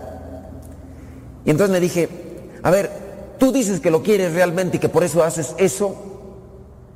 Tú, ¿tú cómo puedes saber que él realmente te quiere? ¿Qué es, qué es amar? ¿Qué es querer? ¿No es sacrificarse? ¿E- ¿El amor no implica sacrificio? Pues sí, por eso yo dije, no, pero también tienes que entregarte a alguien que se entregue a ti, pero no en esta circunstancia. Y ahí vino la, la prueba, la broma. Le dije, mira, dile a tu novio que no te llegó el periodo. Dile que no te llegó. Y a ver cómo te responde. Es más, dile, llévale un aparatito, dile, mira, ya aquí resultó que es un, positivo. ¿O cada que aparece en el aparatito ese? No lo saben. ¿Ustedes no lo han utilizado? ¿Color o un, eh, un menos o un más? Ustedes no, ustedes no. ustedes las náuseas, esa era. bueno, quién sabe qué aparecerá. Dije, llévale una cosita de esas, dile que no te llegó el periodo y a ver qué resulta. Dije, y ahí te vas a dar cuenta a ver qué onda. Y dicho y hecho. Le juega la broma y le dice, no me llegó el periodo. Y le dijo el otro, pues es tu culpa, ¿para qué no te cuidaste? Le dice, entonces, ¿qué? Pues a ver, arréglatelas tú. Y de hecho hasta en ese mismo momento él cortó con ella. Entonces le dije, a ver. Entonces, uno a veces en el te- entendimiento puede tener un cierto tipo de cosas, pero hay que analizarlo muy bien a la luz, con la sabiduría. Y pienso que eso es lo que... A ver, ¿ustedes están estudiando, chamacos? ¿Qué están estudiando? ¿Tú qué estás estudiando? No. Derecho. ¿Y si estás derecho? Hace poquito platicaba yo con una pareja que pues, estaban también estudiando, apenas iniciaban en la universidad y resulta que ella eh, salió embarazada, él también está estudiando. ¿Y, ¿Y cuál fue la primera idea que les vino a la mente? Dejamos la escuela para ponernos a trabajar.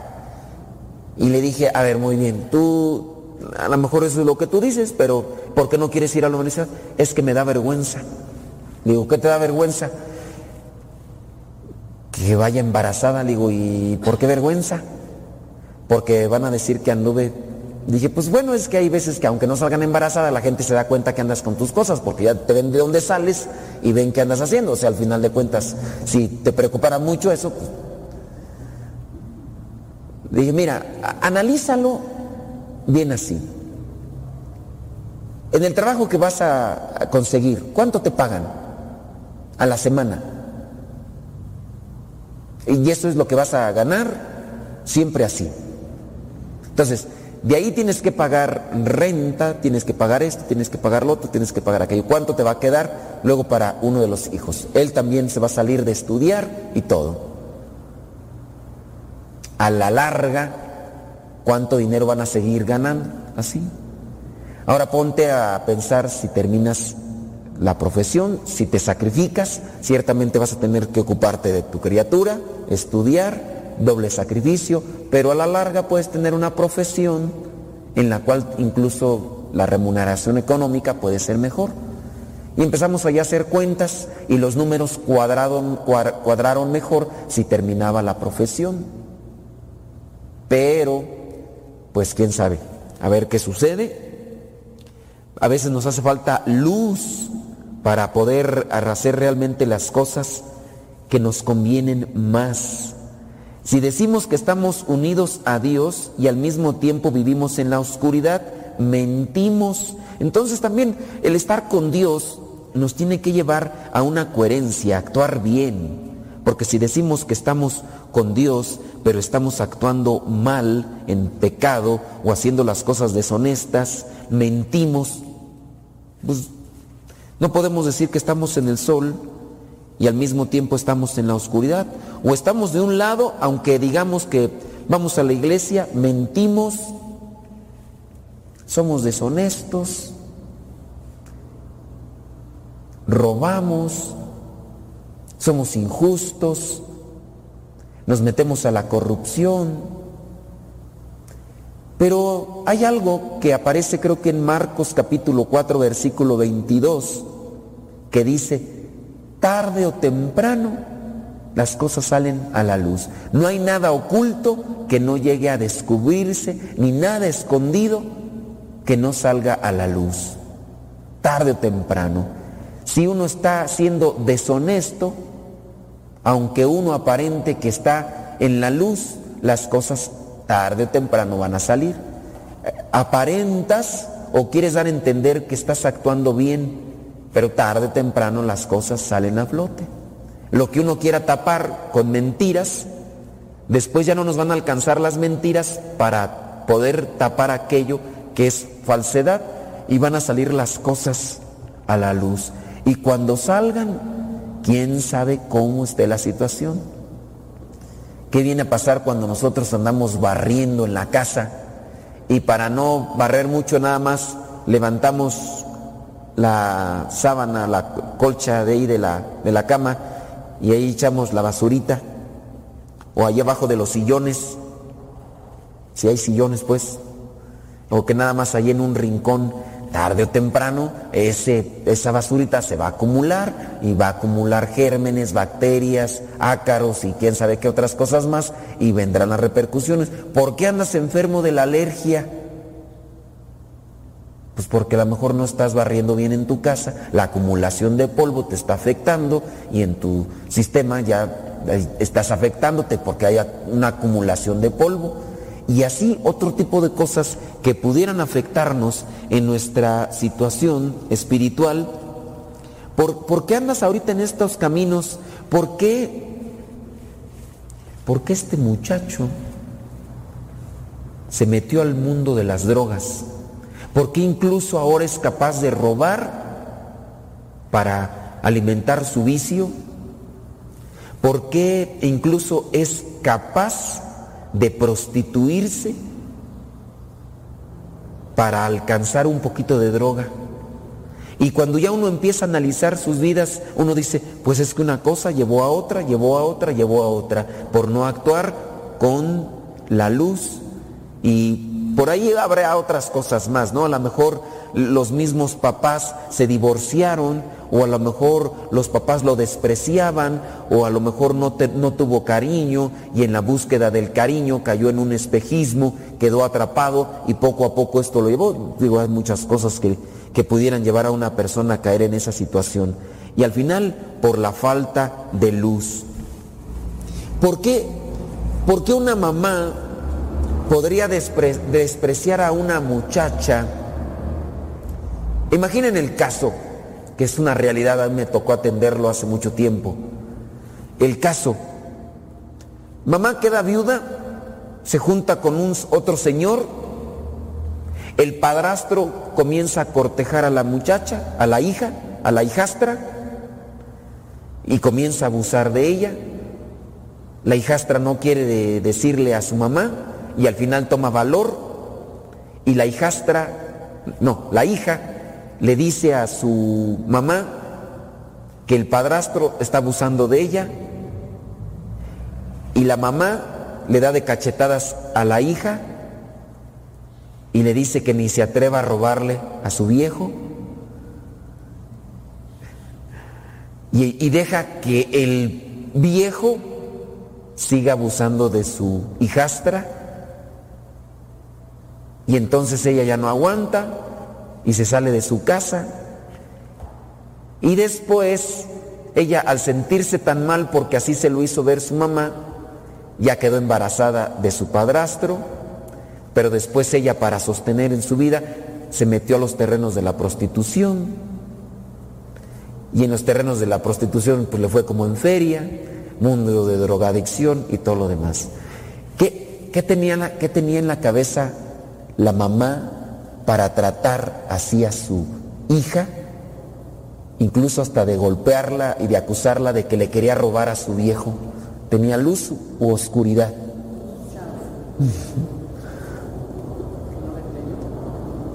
Pues mm, no le, de, de creerle, a lo mejor sí le creyó en el sentido de que le estaba, pero más bien de tomarlo como un sentido de justicia, fue una cosa, me quiere robar a mi viejo. Y uno a veces dice uno, ay, Dios mío, que pues lo mismo pasó en el Evangelio. En el Evangelio encontramos a un hombre cegado, cegado, eh, ¿cómo le podría llamar ese sentimiento? Imagínense que ustedes son reyes y que de repente les dicen que ha nacido otro rey y dicen ustedes, ah, no, yo soy el único. Y entonces este rey mandó matar a todos los niños menores de dos años porque dijo, ninguno más que yo, soy el único. ¿Qué, ¿Qué, sentimiento podría ser ese? Oye, pero vas a matar a niños, no importa, yo voy a ser el único en el mundo mundial. ¿Sería envidia? ¿Egoísmo? Entonces voy a opacar y voy a callar a los demás porque yo no voy a dejar que sean más grandes ni que sean otros igual que yo. Yo soy el único y no importa que esté llorando las mamás porque acabé con las vidas de sus hijos. El egoísmo, la envidia, fue la que llevó a este hombre a dar esta orden por encima del, del dolor, del sufrimiento de los demás. Este hombre pues también ahí cegado sin duda, no tenía luz, tenía oscuridad. ¿Qué cosas hemos hecho como análisis? ¿Qué cosas hemos hecho nosotros cegado por, por la envidia y el egoísmo en el pasado? ¿Qué cosas se pueden llegar a hacer? A lo mejor hemos hecho cosas también muy malas en ese sentido porque a lo mejor hemos actuado así intransigentemente, a lo mejor hemos mentido. A ver, yo estoy aquí con mi hermano, a mi hermano lo están tratando bien y mi, mi, mi papá mi mamá, entonces yo voy a inventar que, que, que hizo esto con tal de que ya no sea el consentidito de la casa. O a lo mejor en el trabajo voy a levantar una calumnia, voy a decir que este hizo esto para que ya que no sea el consentido del patrón, del jefe, del, del encargado. Y, y, a veces uno puede incurrir en ese tipo de mentiras y de cosas malas, cegado por la envidia y por el egoísmo. Se, cegados, se eclipsa la razón y creo que uno también debe de enfocarse en eso. Si estoy en la luz, debo actuar con sabiduría. Si estoy en la oscuridad, estoy actuando más bien movido por el egoísmo y por la envidia. ¿Cuántas veces hemos actuado así, movidos por el egoísmo, por la envidia? Por el egoísmo uno incurre en enojarse, en, en agarrar cierto tipo de resentimiento, de soberbia, y la envidia pues siempre va a ser movida por la soberbia de no querer que el otro resplandezca más que yo, ni, ni, que el otro tenga más luz que yo, sino no me tiene que opacar, yo lo voy a opacar, yo voy a opacar a esa persona. Y pueden llegarse a este caso de asesinatos o pueden llegarse otras situaciones, siempre porque puede más mi soberbia, mi orgullo, mi envidia. Creo que la palabra de Dios el día de hoy nos invita a analizar nuestra vida si está caminando más por la luz o por la oscuridad. ¿Cómo, cómo estamos actuando? Nuestros actos nos van a poner ese, a delimitar esa situación de si estamos siendo más egoístas o si estamos siendo generosos o si estamos siendo sacrificados. Pues hay que dejarle ahí al Espíritu Santo que nos vaya iluminando y si estamos actuando mal, pues ya para que actuemos bien y nos corrijamos. Ahorita pues muchas personas sin duda a veces se dejan mover más bien por, por el egoísmo y la envidia, por la oscuridad. Hay que dejarnos iluminar nosotros para ayudar a iluminar los pasos de los demás. Si los otros quieren salir de la oscuridad y buscan un consejo, que nosotros tengamos esa luz para poder iluminar. Si los otros no quieren salir, pues ni modo, pero mientras nosotros no, no, no en nosotros no se apague esa luz, e- esa sabiduría, bueno, si ya los demás están apagando eh, voluntariamente ahí cada quien sus actos con respecto a la sabiduría, el amor, la esperanza y la paz, bueno, cada quien, pero que, en mí no se apague la alegría, que en mí no se apague la luz, que en mí no se apague la esperanza, que en mí no se apague la fe, y si los demás quieren perderse, pues que cada quien escoja su camino, pero que a mí no me contagien, que no me contaminen, que no, que no me lleven por el, el camino de la desesperación o incluso hasta del infortunio, sino que yo ahí me mantenga. Y para eso pues, va a ser muy necesario que nosotros nos mantengamos en lucha. Si, si el otro es aburrido, si el otro es amargado, si el otro es frustrado, pues que sea lo que él quiera. A mí no me tiene por qué quitar mi alegría, mi paz. Y pues ahí va a ser muy importante la fe. Yo de qué me estoy alimentando todos los días. Yo me alimento todos los días de cosas positivas o, o todos los días me alimento de cosas negativas, de corajes, de mm, cosas malas. ¿De, de qué me alimento yo todos los días? ¿Busco luz o busco oscuridad? Dice por ahí también la misma palabra. Si la misma oscuridad es más negra que la oscuridad, o no me acuerdo cómo decía, pero algo así más o menos, pero pobre de la situación de esa persona. Si todos los días se alimenta de oscuridad y de cosas malas, qué terrible será la misma oscuridad. Ya hasta estoy yo creo deformando la palabra de Dios, pero por ahí algo más o menos está así en ese sentido. Pero creo que sí es muy lógico el de qué me alimento todos los días, de esperanza, de luz, de paz, de, de amor, o de enojo, de berrinche, de coraje. ¿Cómo terminará? Si así inicia tu día, ¿cómo terminará? Si así es el, tu ahora, ¿cómo será tu futuro? Entonces hay que analizar eso en relación a la palabra que nos va iluminando todos los días. Aquí termina el programa Al que madruga, son las 11 con 10, viene Patti y Paco con el programa eh, Lo que Dios ha unido.